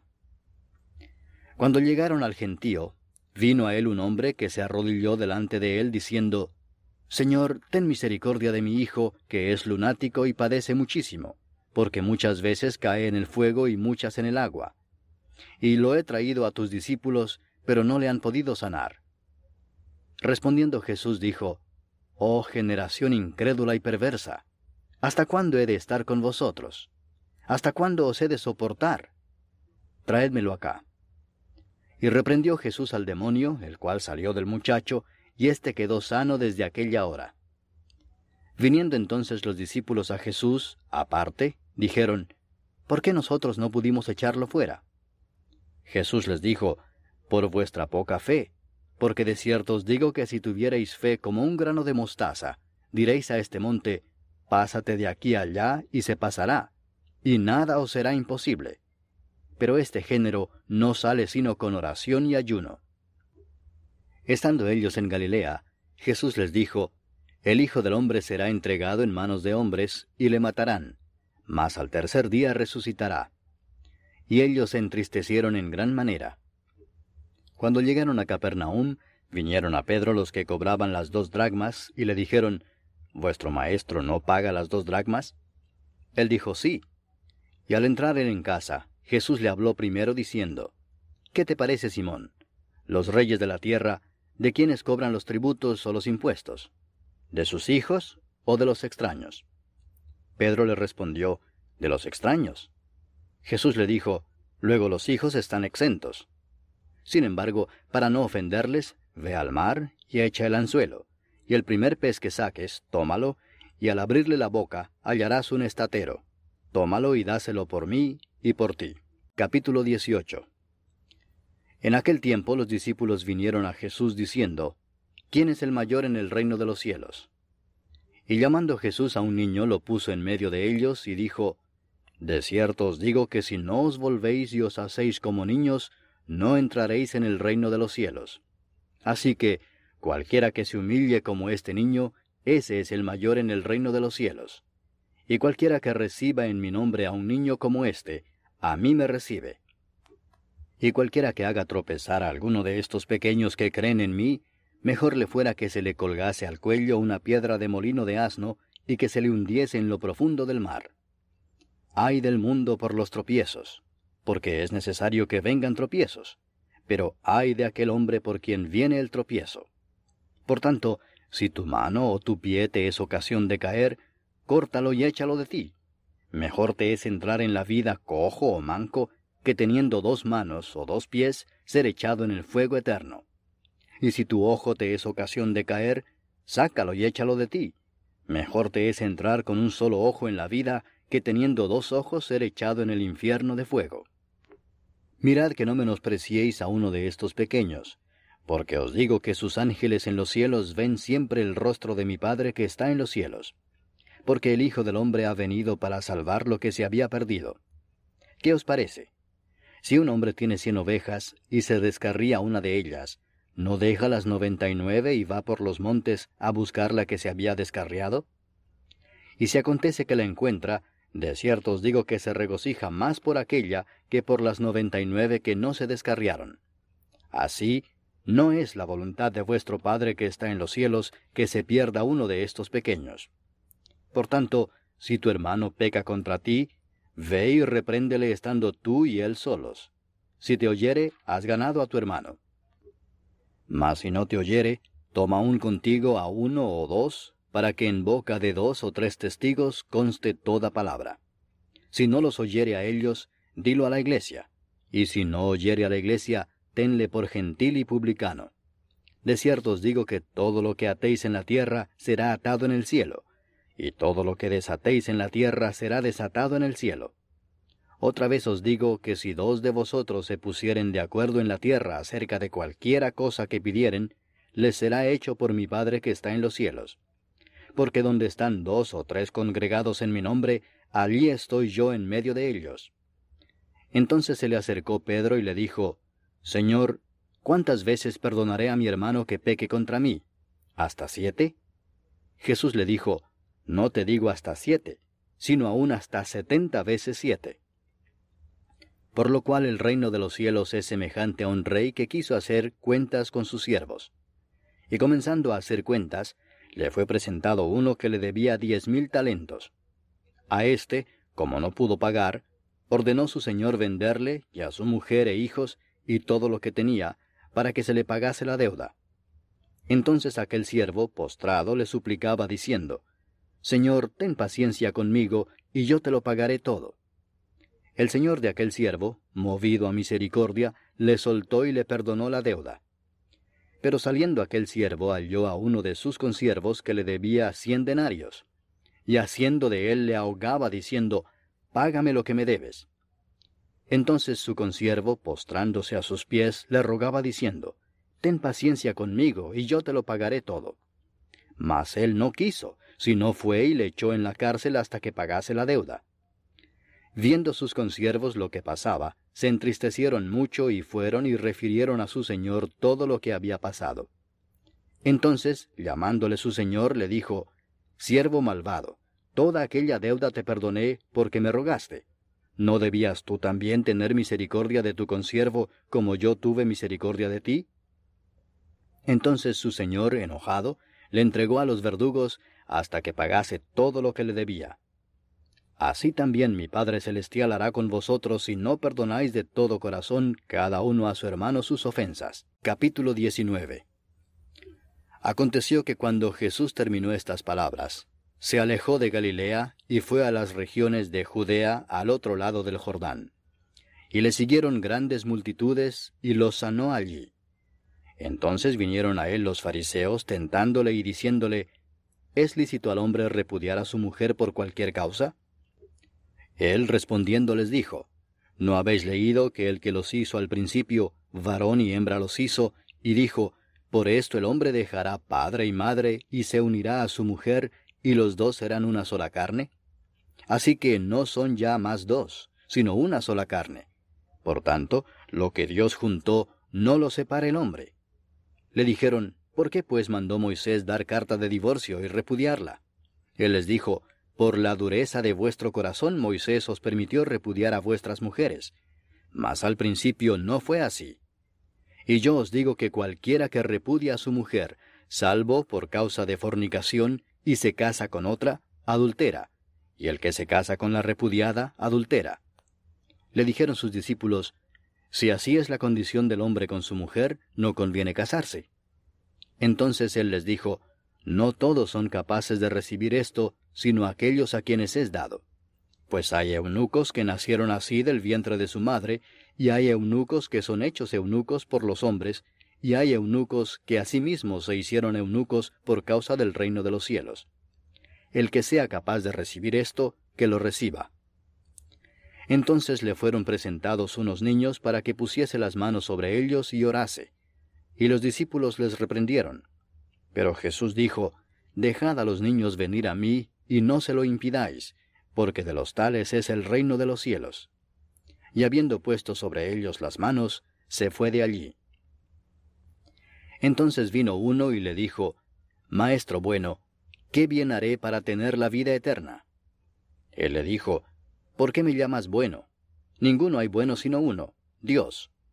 Mas si quieres entrar en la vida, guarda los mandamientos. Le dijo, ¿cuáles? Y Jesús dijo, no matarás, no adulterarás, no hurtarás, no dirás falso testimonio. Honra a tu padre y a tu madre, y amarás a tu prójimo como a ti mismo. El joven le dijo, Todo esto lo he guardado desde mi juventud. ¿Qué más me falta? Jesús le dijo, Si quieres ser perfecto, anda, vende lo que tienes y dalo a los pobres, y tendrás tesoro en el cielo. Y ven y sígueme. Oyendo el joven esta palabra, se fue triste porque tenía muchas posesiones. Entonces Jesús dijo a sus discípulos, De cierto os digo que difícilmente entrará un rico en el reino de los cielos. Otra vez os digo que es más fácil pasar un camello por el ojo de una aguja que entrar un rico en el reino de Dios. Sus discípulos oyendo esto se asombraron en gran manera diciendo, ¿quién pues podrá ser salvo? Y mirándolos Jesús les dijo, para los hombres esto es imposible, mas para Dios todo es posible.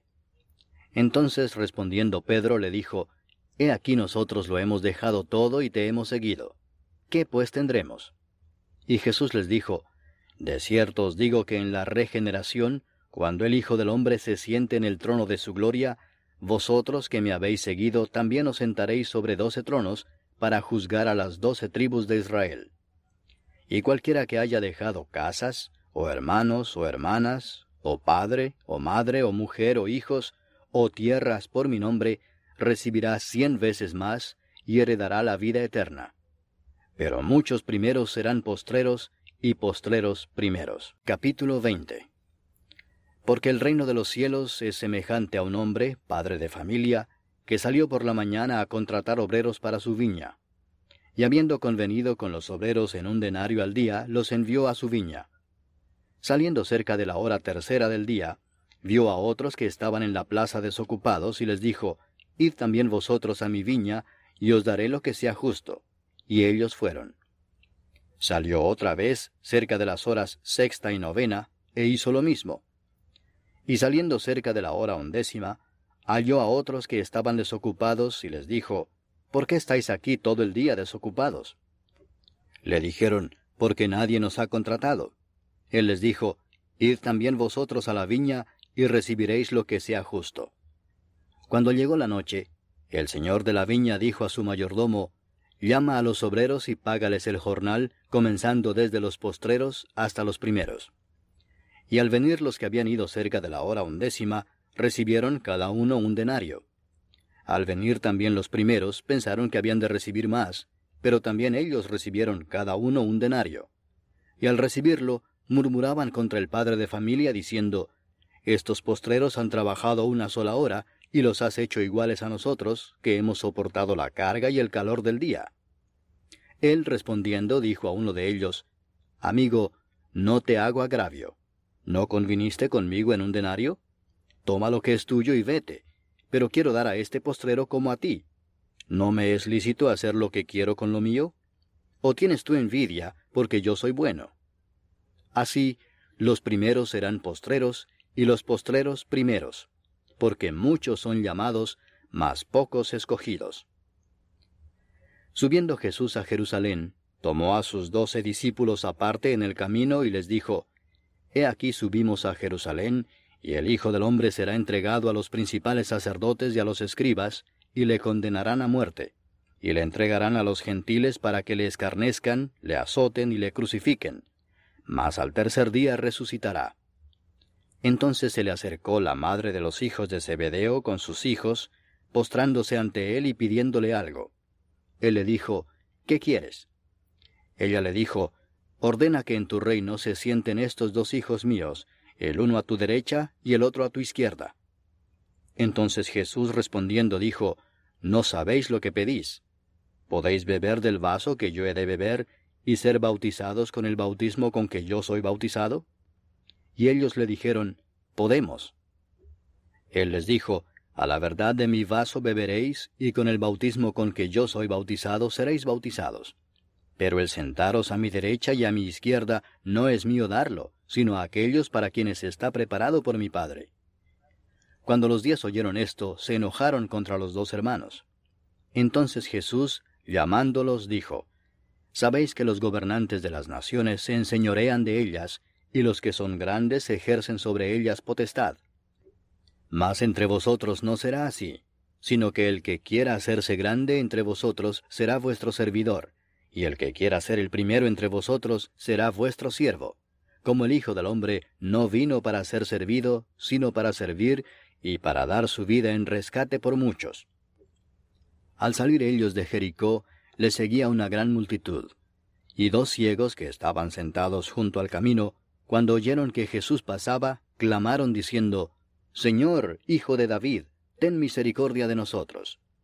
Y la gente les reprendió para que callasen, pero ellos clamaban más diciendo, Señor, Hijo de David, ten misericordia de nosotros. Y deteniéndose Jesús los llamó y les dijo, ¿Qué queréis que os haga? Ellos le dijeron, Señor, que sean abiertos nuestros ojos. Entonces Jesús, compadecido, les tocó los ojos, y enseguida recibieron la vista, y le siguieron. Capítulo 21 Cuando se acercaron a Jerusalén y vinieron a Betfagé, al monte de los olivos, Jesús envió dos discípulos diciéndoles, Id a la aldea que está enfrente de vosotros, y luego hallaréis una asna atada y un pollino con ella. Desatadla y traédmelos. Y si alguien os dijere algo, decid, el Señor los necesita, y luego los enviará. Todo esto aconteció para que se cumpliese lo dicho por el profeta cuando dijo, Decida la hija de Sión, He aquí, tu rey viene a ti, manso y sentado sobre una asna, sobre un pollino, hijo de animal de carga. Y los discípulos fueron e hicieron como Jesús les mandó, y trajeron el asna y el pollino, y pusieron sobre ellos sus mantos, y él se sentó encima. Y la multitud, que era muy numerosa, tendía sus mantos en el camino, y otros cortaban ramas de los árboles y las tendían en el camino. Y la gente que iba delante y la que iba detrás aclamaba diciendo, Hosana al Hijo de David, bendito el que viene en el nombre del Señor, Hosana en las alturas. Cuando entró él en Jerusalén, toda la ciudad se conmovió diciendo, ¿quién es este? Y la gente decía, Este es Jesús el profeta, de Nazaret de Galilea. Y entró Jesús en el templo de Dios, y echó fuera a todos los que vendían y compraban en el templo, y volcó las mesas de los cambistas y las sillas de los que vendían palomas, y les dijo, Escrito está, mi casa, casa de oración será llamada, mas vosotros la habéis hecho cueva de ladrones. Y vinieron a él en el templo ciegos y cojos, y los sanó. Pero los principales sacerdotes y los escribas, viendo las maravillas que hacía, y a los muchachos aclamando en el templo y diciendo, Hosana al Hijo de David, se indignaron y le dijeron, ¿Oyes lo que éstos dicen? Y Jesús les dijo, Sí. ¿Nunca leísteis, de la boca de los niños y de los que maman perfeccionaste la alabanza? Y dejándolos, salió fuera de la ciudad, a Betania, y posó allí. Por la mañana, volviendo a la ciudad, tuvo hambre. Y viendo una higuera cerca del camino, vino a ella, y no halló nada en ella, sino hojas solamente. Y le dijo, Nunca jamás nazca de ti fruto. Y luego se secó la higuera. Viendo esto los discípulos decían maravillados, ¿Cómo es que se secó enseguida la higuera? Respondiendo Jesús les dijo, De cierto os digo que si tuviereis fe, y no dudareis, no solo haréis esto de la higuera, sino que si a este monte dijereis, Quítate y échate en el mar, será hecho. Y todo lo que pidiereis en oración, creyendo, lo recibiréis. Cuando vino al templo, los principales sacerdotes y los ancianos del pueblo se acercaron a él mientras enseñaba y le dijeron, ¿Con qué autoridad haces estas cosas? ¿Y quién te dio esta autoridad? Respondiendo Jesús les dijo, Yo también os haré una pregunta, y si me la contestáis, también yo os diré con qué autoridad hago estas cosas. El bautismo de Juan, ¿de dónde era? ¿Del cielo o de los hombres? Ellos entonces discutían entre sí, diciendo, Si decimos del cielo, nos dirá, ¿por qué pues no le creísteis? Y si decimos de los hombres, tememos al pueblo porque todos tienen a Juan por profeta. Y respondiendo a Jesús dijeron, No sabemos. Y él también les dijo, Tampoco yo os digo con qué autoridad hago estas cosas. Pero, ¿qué os parece? Un hombre tenía dos hijos, y acercándose al primero le dijo, Hijo, ve hoy a trabajar en mi viña. Respondiendo él dijo, No quiero. Pero después, arrepentido, fue. Y acercándose al otro le dijo de la misma manera. Y respondiendo él dijo, Sí, Señor, voy. Y no fue. ¿Cuál de los dos hizo la voluntad de su padre? Dijeron ellos el primero. Jesús les dijo, De cierto os digo que los publicanos y las rameras van delante de vosotros al reino de Dios, porque vino a vosotros Juan en camino de justicia y no le creísteis. Pero los publicanos y las rameras le creyeron. Y vosotros viendo esto, no os arrepentisteis después para creerle. Oíd otra parábola. Hubo un hombre, padre de familia, el cual plantó una viña, la cercó de vallado, cavó en ella un lagar, edificó una torre, y la arrendó a unos labradores y se fue lejos. Y cuando se acercó el tiempo de los frutos, envió sus siervos a los labradores para que recibiesen sus frutos. Mas los labradores, tomando a los siervos, a uno golpearon, a otro mataron y a otro apedrearon. Envió de nuevo otros siervos, más que los primeros, e hicieron con ellos de la misma manera. Finalmente les envió su hijo diciendo, Tendrán respeto a mi hijo. Mas los labradores, cuando vieron al hijo, dijeron entre sí, Este es el heredero, venid matémosle y apoderémonos de su heredad. Y tomándole le echaron fuera de la viña y le mataron. Cuando venga pues el señor de la viña, ¿qué hará a aquellos labradores? Le dijeron, A los malos destruirá sin misericordia y arrendará su viña a otros labradores que le paguen el fruto a su tiempo. Jesús les dijo, ¿Nunca leísteis en las Escrituras, la piedra que desecharon los edificadores ha venido a ser cabeza del ángulo? ¿El Señor ha hecho esto y es cosa maravillosa a nuestros ojos? Por tanto os digo que el reino de Dios será quitado de vosotros y será dado a gente que produzca los frutos de él. Y el que cayere sobre esta piedra será quebrantado, y sobre quien ella cayere le desmenuzará. Y oyendo sus parábolas los principales sacerdotes y los fariseos entendieron que hablaba de ellos, pero al buscar cómo echarle mano, temían al pueblo porque éste le tenía por profeta. Capítulo 22 Respondiendo Jesús les volvió a hablar en parábolas diciendo, El reino de los cielos es semejante a un rey que hizo fiesta de bodas a su hijo, y envió a sus siervos a llamar a los convidados a las bodas, mas éstos no quisieron venir. Volvió a enviar otros siervos diciendo, Decid a los convidados, He aquí he preparado mi comida, mis toros y animales engordados han sido muertos, y todo está dispuesto. Venid a las bodas. Mas ellos, sin hacer caso, se fueron, uno a su labranza y otro a sus negocios. Y otros, tomando a los siervos, los afrentaron y los mataron. Al oír el rey se enojó, y enviando sus ejércitos destruyó a aquellos homicidas y quemó su ciudad. Entonces dijo a sus siervos, Las bodas a la verdad están preparadas, mas los que fueron convidados no eran dignos. Id pues a las salidas de los caminos, y llamad a las bodas a cuantos halléis. Y saliendo los siervos por los caminos, juntaron a todos los que hallaron, juntamente malos y buenos, y las bodas fueron llenas de convidados. Y entró el rey para ver a los convidados, y vio allí a un hombre que no estaba vestido de boda, y le dijo, Amigo, ¿cómo entraste aquí sin estar vestido de boda? Mas él enmudeció. Entonces el rey dijo a los que servían, Atadle de pies y manos y echadle en las tinieblas de afuera, allí será el lloro y el crujir de dientes, porque muchos son llamados y pocos escogidos. Entonces se fueron los fariseos y consultaron cómo sorprenderle en alguna palabra. Y le enviaron los discípulos de ellos con los herodianos, diciendo, Maestro, sabemos que eres amante de la verdad, y que enseñas con verdad el camino de Dios, y que no te cuidas de nadie, porque no miras la apariencia de los hombres. Dinos, pues, ¿qué te parece? ¿Es lícito dar tributo a César o no? Pero Jesús, conociendo la malicia de ellos, les dijo, ¿Por qué me tentáis, hipócritas? Mostradme la moneda del tributo. Y ellos le presentaron un denario. Entonces les dijo, ¿De quién es esta imagen? ¿Y la inscripción? Le dijeron, de César. Y les dijo, Dad pues a César lo que es de César, y a Dios lo que es de Dios. Oyendo esto, se maravillaron y dejándole se fueron.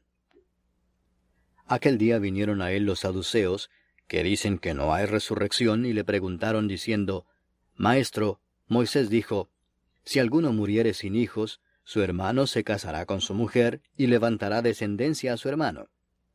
Hubo pues entre nosotros siete hermanos. El primero se casó y murió, y no teniendo descendencia dejó su mujer a su hermano.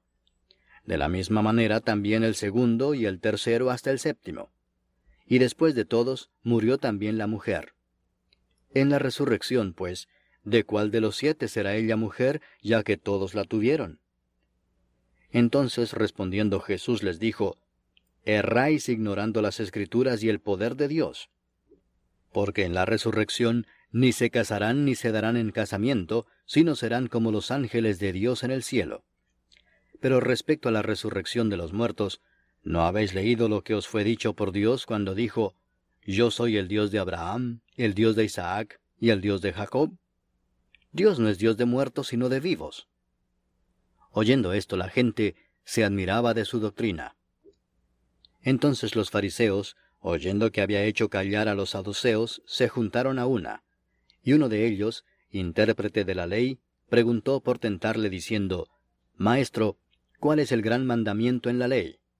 Jesús le dijo, Amarás al Señor tu Dios con todo tu corazón y con toda tu alma y con toda tu mente. Este es el primero y grande mandamiento. Y el segundo es semejante. Amarás a tu prójimo como a ti mismo. De estos dos mandamientos depende toda la ley y los profetas. Y estando juntos los fariseos, Jesús les preguntó diciendo, ¿Qué pensáis del Cristo? ¿De quién es hijo?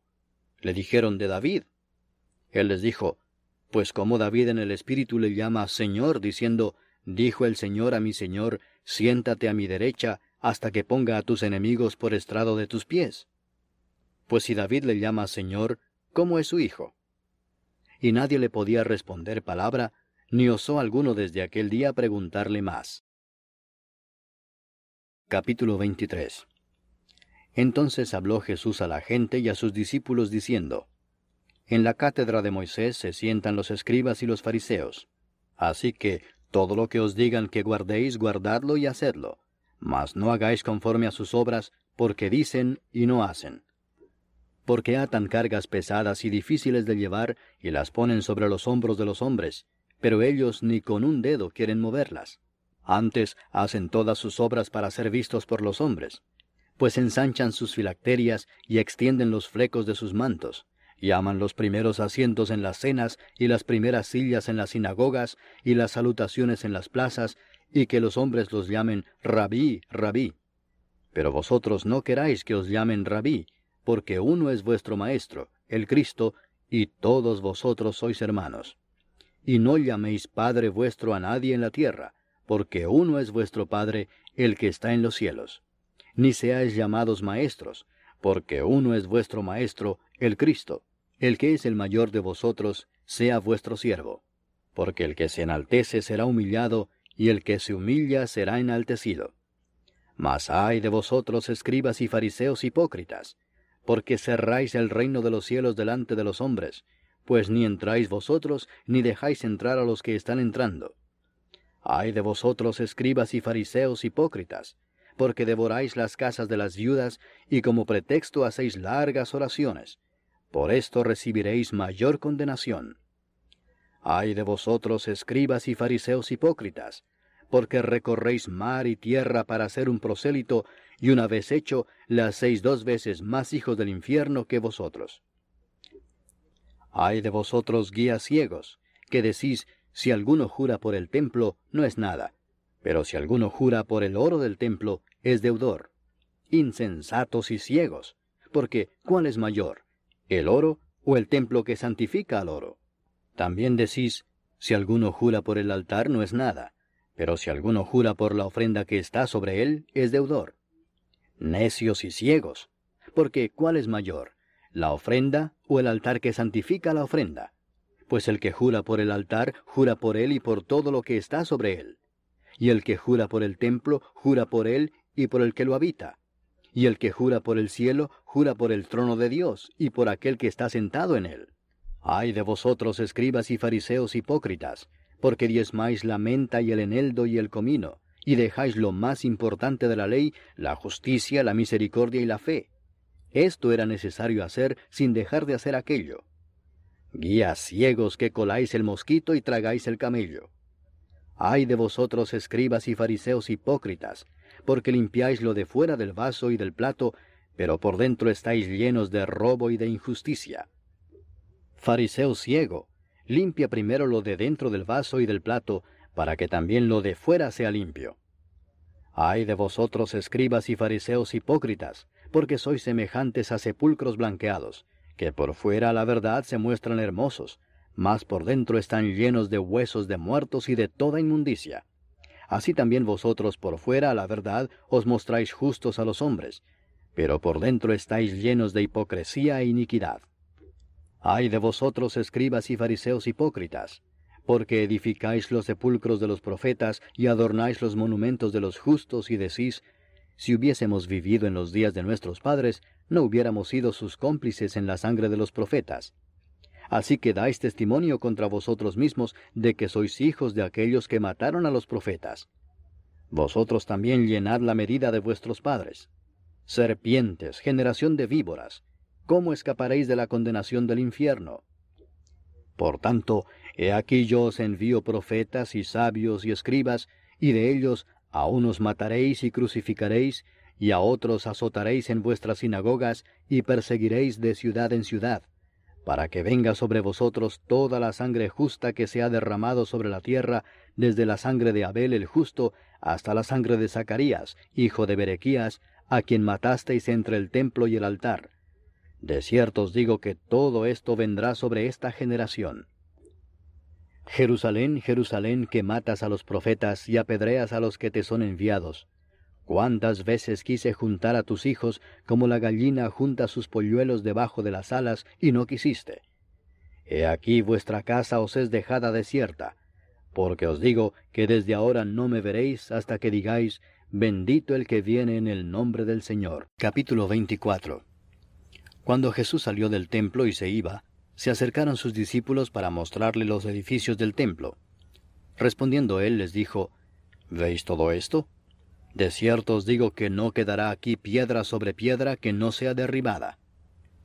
Y estando él sentado en el monte de los olivos, los discípulos se le acercaron aparte, diciendo, Dinos cuándo serán estas cosas, y qué señal habrá de tu venida y del fin del siglo. Respondiendo Jesús les dijo, Mirad que nadie os engañe, porque vendrán muchos en mi nombre diciendo, Yo soy el Cristo, y a muchos engañarán, y oiréis de guerras y rumores de guerras. Mirad que no os turbéis, porque es necesario que todo esto acontezca, pero aún no es el fin. Porque se levantará nación contra nación y reino contra reino, y habrá pestes y hambres y terremotos en diferentes lugares, y todo esto será principio de dolores. Entonces os entregarán a tribulación, y os matarán, y seréis aborrecidos de todas las gentes por causa de mi nombre. Muchos tropezarán entonces, y se entregarán unos a otros, y unos a otros se aborrecerán. Y muchos falsos profetas se levantarán y engañarán a muchos. Y por haberse multiplicado la maldad, el amor de muchos se enfriará. Mas el que persevere hasta el fin, éste será salvo. Y será predicado este Evangelio del reino en todo el mundo, para testimonio a todas las naciones, y entonces vendrá el fin. Por tanto, cuando veáis en el lugar santo la abominación desoladora de que habló el profeta Daniel, el que lee entienda, entonces los que estén en Judea huyan a los montes. El que esté en la azotea no descienda para tomar algo de su casa, y el que esté en el campo no vuelva atrás para tomar su capa. Mas hay de las que estén encintas y de las que críen en aquellos días. Orad pues que vuestra huida no sea en invierno ni en día de reposo, porque habrá entonces gran tribulación, cual no la ha habido desde el principio del mundo hasta ahora, ni la habrá y si aquellos días no fuesen acortados, nadie sería salvo. Mas por causa de los escogidos, aquellos días serán acortados. Entonces, si algunos dijere, Mirad, aquí está el Cristo, o mirad, allí está, no lo creáis, porque se levantarán falsos Cristos y falsos profetas, y harán grandes señales y prodigios, de tal manera que engañarán, si fuere posible, aun a los escogidos. Ya os lo he dicho antes, Así que si os dijeren, mirad, está en el desierto, no salgáis. O mirad, está en los aposentos, no lo creáis. Porque como el relámpago que sale del oriente y se muestra hasta el occidente, así será también la venida del Hijo del Hombre. Porque donde quiera que estuviere el cuerpo muerto, allí se juntarán las águilas. E inmediatamente después de la tribulación de aquellos días, el sol se oscurecerá y la luna no dará su resplandor, y las estrellas caerán del cielo, y las potencias de los cielos serán conmovidas. Entonces aparecerá la señal del Hijo del Hombre en el cielo, y entonces lamentarán todas las tribus de la tierra, y verán al Hijo del Hombre viniendo sobre las nubes del cielo con poder y gran gloria. Y enviará sus ángeles con gran voz de trompeta, y juntarán a sus escogidos de los cuatro vientos desde un extremo del cielo hasta el otro. De la higuera aprended la parábola. Cuando ya su rama está tierna y brotan las hojas, sabéis que el verano está cerca. Así también vosotros, cuando veáis todas estas cosas, conoced que está cerca, a las puertas. De cierto os digo que no pasará esta generación hasta que todo esto acontezca. El cielo y la tierra pasarán, pero mis palabras no pasarán. Pero del día y la hora nadie sabe, ni aun los ángeles de los cielos, sino solo mi Padre. Mas como en los días de Noé, así será la venida del Hijo del Hombre. Porque como en los días antes del diluvio estaban comiendo y bebiendo, casándose y dando en casamiento, hasta el día en que Noé entró en el arca, y no entendieron hasta que vino el diluvio y se los llevó a todos, así será también la venida del Hijo del Hombre. Entonces estarán dos en el campo, el uno será tomado y el otro será dejado. Dos mujeres estarán moliendo en un molino, la una será tomada y la otra será dejada. Velad pues, porque no sabéis a qué hora ha de venir vuestro Señor. Pero sabed esto, que si el padre de familia supiese a qué hora el ladrón habría de venir, velaría y no dejaría minar su casa. Por tanto, también vosotros estad preparados, porque el Hijo del Hombre vendrá a la hora que no pensáis. ¿Quién es, pues, el siervo fiel y prudente al cual puso su Señor sobre su casa para que les dé el alimento a tiempo? Bienaventurado aquel siervo al cual cuando su Señor venga le halle haciendo así. De cierto os digo que sobre todos sus bienes le pondrá. Pero si aquel siervo malo dijere en su corazón, Mi Señor tarda en venir, y comenzare a golpear a sus consiervos y aun a comer y a beber con los borrachos, vendrá el Señor de aquel siervo en día que éste no espera y a la hora que no sabe, y lo castigará duramente, y pondrá su parte con los hipócritas.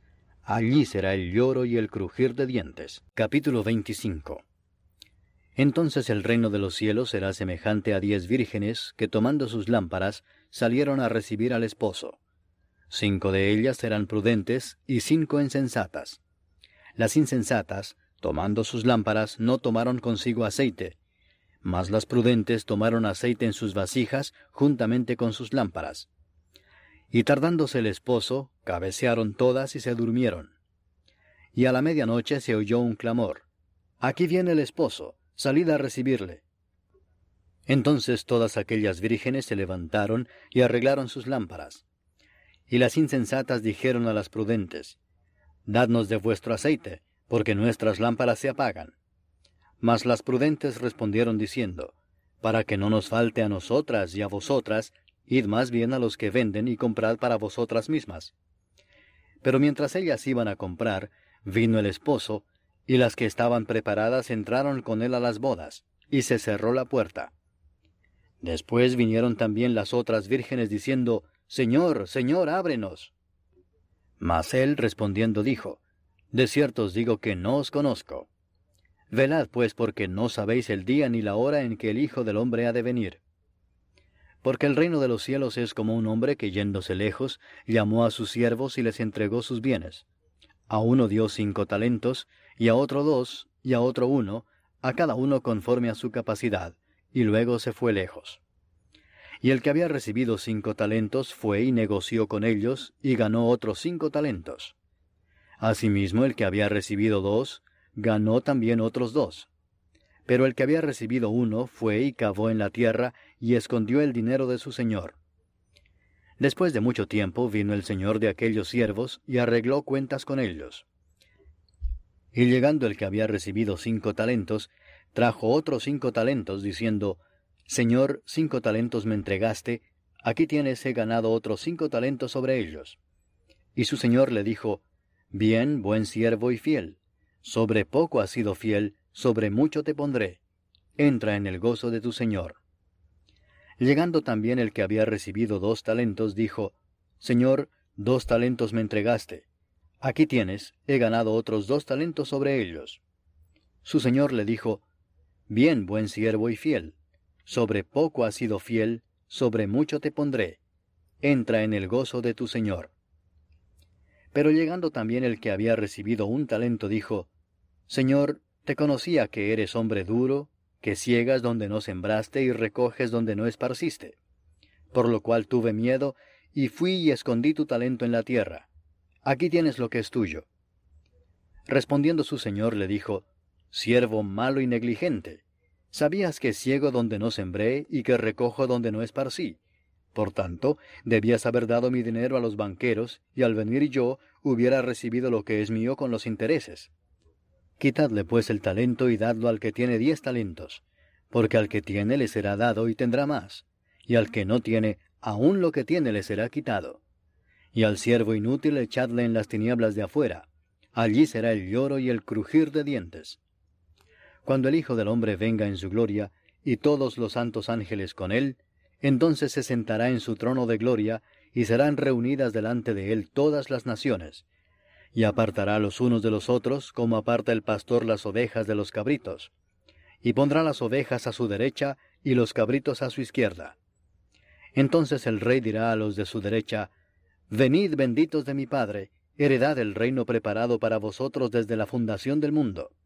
Porque tuve hambre y me disteis de comer, tuve sed y me disteis de beber, Fui forastero y me recogisteis. Estuve desnudo y me cubristeis. Enfermo y me visitasteis. En la cárcel y vinisteis a mí.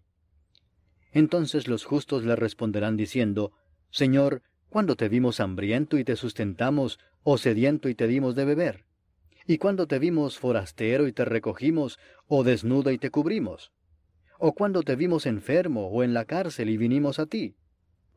Y respondiendo el rey les dirá, De cierto os digo que en cuanto lo hicisteis a uno de estos mis hermanos más pequeños, a mí lo hicisteis. Entonces dirá también a los de la izquierda, Apartaos de mí, malditos, al fuego eterno preparado para el diablo y sus ángeles. Porque tuve hambre y no me disteis de comer, tuve sed y no me disteis de beber, fui forastero y no me recogisteis, estuve desnudo y no me cubristeis, enfermo y en la cárcel y no me visitasteis.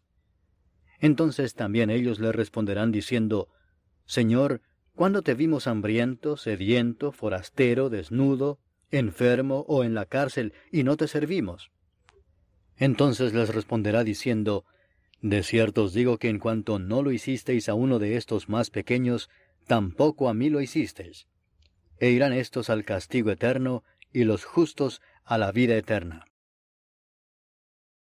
Capítulo 26 Cuando hubo acabado Jesús todas estas palabras, dijo a sus discípulos, Sabéis que dentro de dos días se celebra la Pascua, y el Hijo del Hombre será entregado para ser crucificado.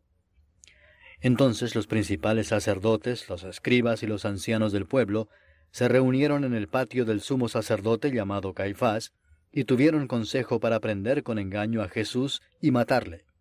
Pero decían, no durante la fiesta, para que no se haga alboroto en el pueblo.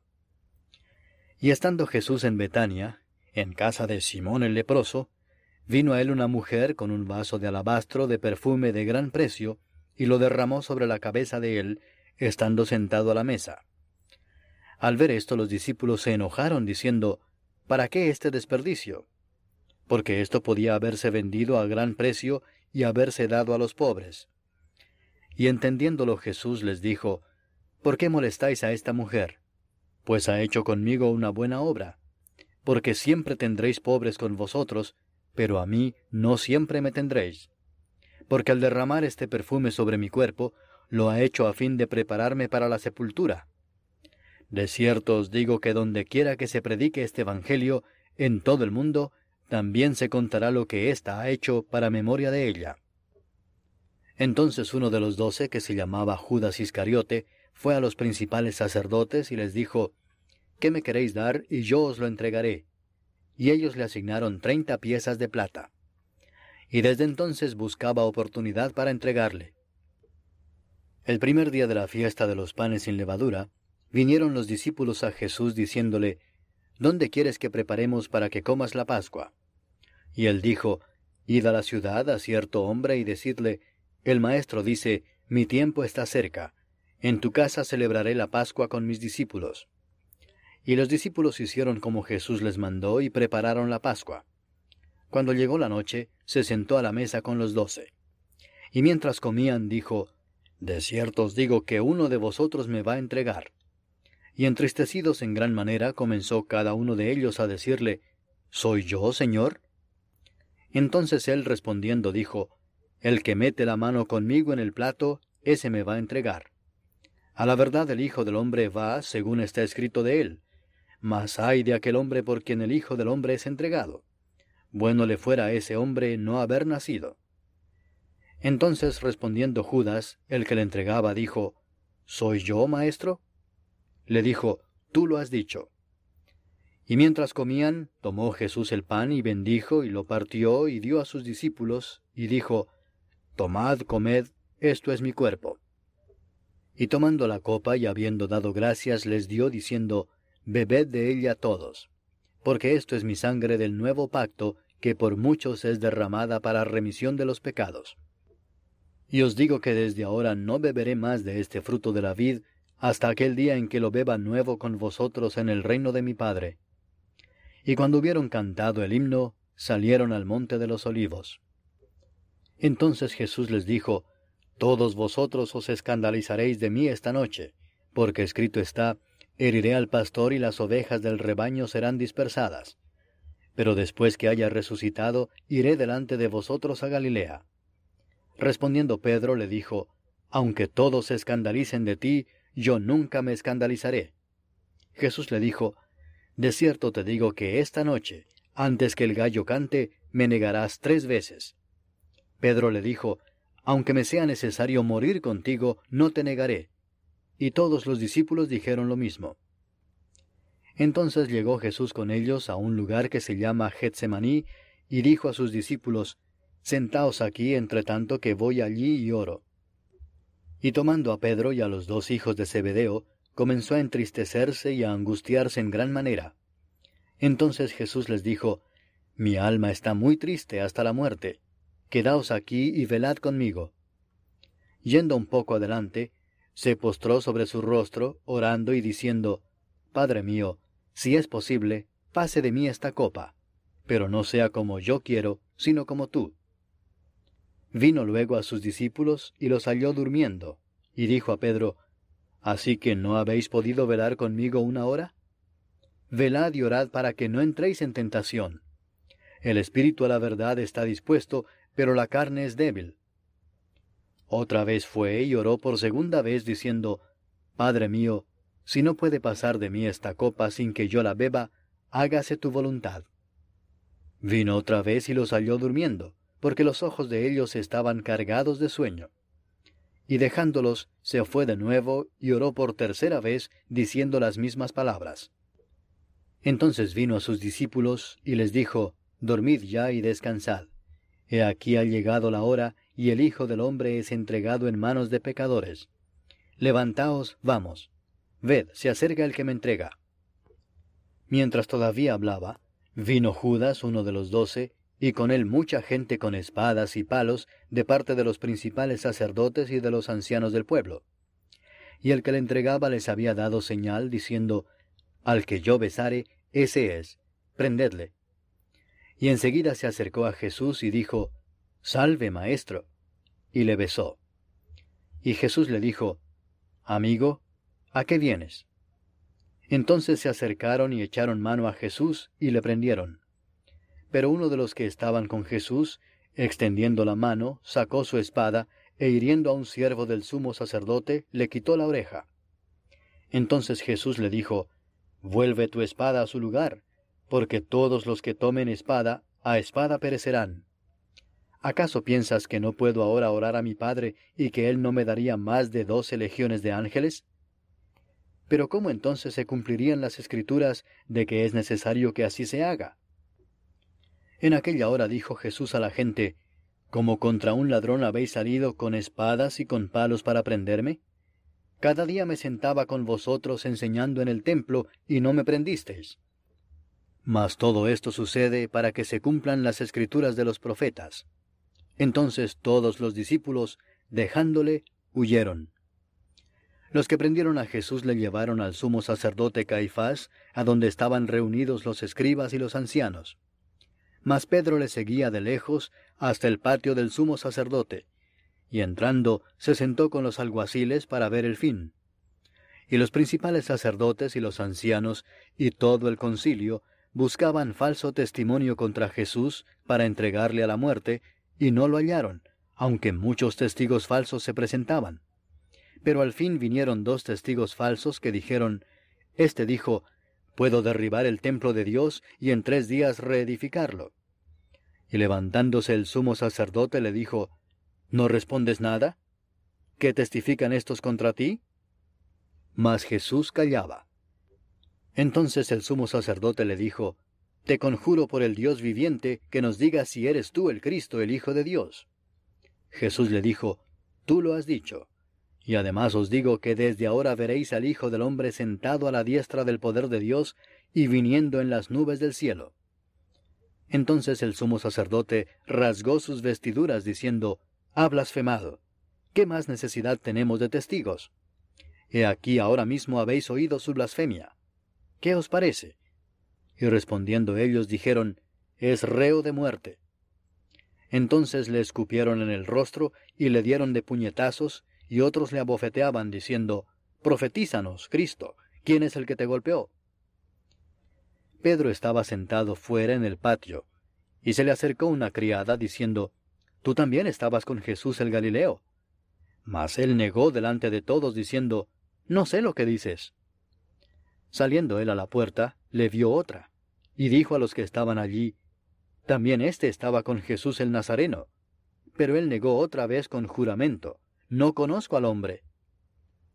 Un poco después, acercándose los que por allí estaban, dijeron a Pedro, Verdaderamente también tú eres de ellos, porque aún tu manera de hablar te descubre. Entonces él comenzó a maldecir y a jurar, No conozco al hombre. Y enseguida cantó el gallo. Entonces Pedro se acordó de las palabras de Jesús que le había dicho, Antes que cante el gallo, me negarás tres veces. Y saliendo fuera, lloró amargamente. Capítulo 27 Venida la mañana, todos los principales sacerdotes y los ancianos del pueblo entraron en consejo contra Jesús para entregarle a muerte. Y le llevaron atado y le entregaron a Poncio Pilato el gobernador. Entonces Judas, el que le había entregado, viendo que era condenado, devolvió arrepentido las treinta piezas de plata a los principales sacerdotes y a los ancianos, diciendo, Yo he pecado entregando sangre inocente. Mas ellos dijeron, ¿Qué nos importa a nosotros? Allá tú. Y arrojando las piezas de plata en el templo, salió y fue y se ahorcó. Los principales sacerdotes, tomando las piezas de plata, dijeron, No es lícito echarlas en el tesoro de las ofrendas, porque es precio de sangre. Y después de consultar, compraron con ellas el campo del alfarero para sepultura de los extranjeros, por lo cual aquel campo se llama hasta el día de hoy campo de sangre. Así se cumplió lo dicho por el profeta Jeremías cuando dijo, Y tomaron las treinta piezas de plata, precio del apreciado, según precio puesto por los hijos de Israel, y las dieron para el campo del alfarero, como me ordenó el Señor. Jesús pues estaba en pie delante del gobernador, y éste le preguntó diciendo, ¿Eres tú el rey de los judíos? Y Jesús le dijo, Tú lo dices y siendo acusado por los principales sacerdotes y por los ancianos, nada respondió. Pilato entonces le dijo, ¿No oyes cuántas cosas testifican contra ti? Pero Jesús no le respondió ni una palabra, de tal manera que el gobernador se maravillaba mucho. Ahora bien, en el día de la fiesta acostumbraba el gobernador soltar al pueblo un preso, el que quisiesen. Y tenían entonces un preso famoso llamado Barrabás. Reunidos pues ellos, les dijo Pilato, ¿A quién queréis que os suelte? ¿A Barrabás o a Jesús llamado el Cristo? Porque sabía que por envidia le habían entregado. Y estando él sentado en el tribunal, su mujer le mandó decir, No tengas nada que ver con ese justo, porque hoy he padecido mucho en sueños por causa de él. Pero los principales sacerdotes y los ancianos persuadieron a la multitud que pidiese a Barrabás y que Jesús fuese muerto. Y respondiendo el gobernador les dijo, ¿A cuál de los dos queréis que os suelte? Y ellos dijeron, A Barrabás. Pilato les dijo, ¿Qué pues haré de Jesús llamado el Cristo? Todos le dijeron, Sea crucificado. Y el gobernador les dijo, Pues qué mal ha hecho. Pero ellos gritaban aún más, diciendo, Sea crucificado. Viendo Pilato que nada adelantaba, sino que se hacía más alboroto, tomó agua y se lavó las manos delante del pueblo, diciendo, Inocente soy yo de la sangre de este justo, allá vosotros. Y respondiendo todo el pueblo dijo, Su sangre sea sobre nosotros y sobre nuestros hijos. Entonces les soltó a Barrabás, y habiendo azotado a Jesús, le entregó para ser crucificado. Entonces los soldados del gobernador llevaron a Jesús al pretorio, y reunieron alrededor de él a toda la compañía, y desnudándole le echaron encima un manto de escarlata, y pusieron sobre su cabeza una corona tejida de espinas, y una caña en su mano derecha, e hincando la rodilla delante de él, le escarnecían, diciendo, Salve, rey de los judíos. Y escupiéndole, tomaban la caña y le golpeaban en la cabeza. Después de haberle escarnecido, le quitaron el manto, le pusieron sus vestidos y le llevaron para crucificarle. Cuando salían, hallaron a un hombre de Sirene que se llamaba Simón. A éste obligaron a que llevase la cruz. Y cuando llegaron a un lugar llamado Gólgota, que significa lugar de la calavera, le dieron a beber vinagre mezclado con hiel, pero después de haberlo probado, no quiso beberlo. Cuando le hubieron crucificado, repartieron entre sí sus vestidos, echando suertes, para que se cumpliese lo dicho por el profeta. Partieron entre sí mis vestidos, y sobre mi ropa echaron suertes. Y sentados le guardaban allí. Y pusieron sobre su cabeza su causa escrita, Este es Jesús, el Rey de los judíos. Entonces crucificaron con él a dos ladrones, uno a la derecha y otro a la izquierda. Y los que pasaban le injuriaban meneando la cabeza y diciendo, Tú que derribas el templo y en tres días lo reedificas, sálvate a ti mismo. Si eres hijo de Dios, desciende de la cruz. De esta manera, también los principales sacerdotes, escarneciéndole con los escribas y los fariseos y los ancianos, decían, A otro salvó, a sí mismo no se puede salvar. Si es el rey de Israel, descienda ahora de la cruz y creeremos en él. Confió en Dios, líbrale ahora si le quiere, porque ha dicho, Soy hijo de Dios. Lo mismo le injuriaban también los ladrones que estaban crucificados con él. Y desde la hora sexta hubo tinieblas sobre toda la tierra hasta la hora novena. Cerca de la hora novena, Jesús clamó a gran voz diciendo, Elí, Elí, lama sabactani, esto es, Dios mío, Dios mío, ¿por qué me has desamparado? Algunos de los que estaban allí decían al oírlo, A Elías llama éste. Y al instante, corriendo uno de ellos, tomó una esponja y la empapó de vinagre, y poniéndola en una caña le dio a beber. Pero los otros decían, Deja, veamos si viene Elías a librarle. Mas Jesús, habiendo otra vez clamado a gran voz, entregó el Espíritu. Y he aquí el velo del templo se rasgó en dos de arriba abajo, y la tierra tembló y las rocas se partieron, y se abrieron los sepulcros, y muchos cuerpos de santos que habían dormido se levantaron y saliendo de los sepulcros, después de la resurrección de él, vinieron a la santa ciudad y aparecieron a muchos. El centurión y los que estaban con él guardando a Jesús, visto el terremoto y las cosas que habían sido hechas, temieron en gran manera y dijeron, verdaderamente, este era hijo de Dios. Estaban allí muchas mujeres mirando de lejos, las cuales habían seguido a Jesús desde Galilea, sirviéndole, entre las cuales estaban María Magdalena, María la madre de Jacobo y de José, y la madre de los hijos de Zebedeo. Cuando llegó la noche, vino un hombre rico de Arimatea, llamado José, que también había sido discípulo de Jesús. Este fue a Pilato y pidió el cuerpo de Jesús. Entonces Pilato mandó que se le diese el cuerpo. Y tomando José el cuerpo, lo envolvió en una sábana limpia y lo puso en su sepulcro nuevo que había labrado en la peña y después de hacer rodar una gran piedra a la entrada del sepulcro, se fue. Y estaban allí María Magdalena y la otra María sentadas delante del sepulcro. Al día siguiente, que es después de la preparación, se reunieron los principales sacerdotes y los fariseos ante Pilato, diciendo, Señor, nos acordamos que aquel engañador dijo, viviendo aún, Después de tres días resucitaré.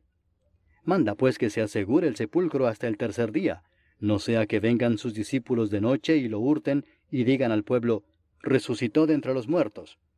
Y será el postrer error peor que el primero.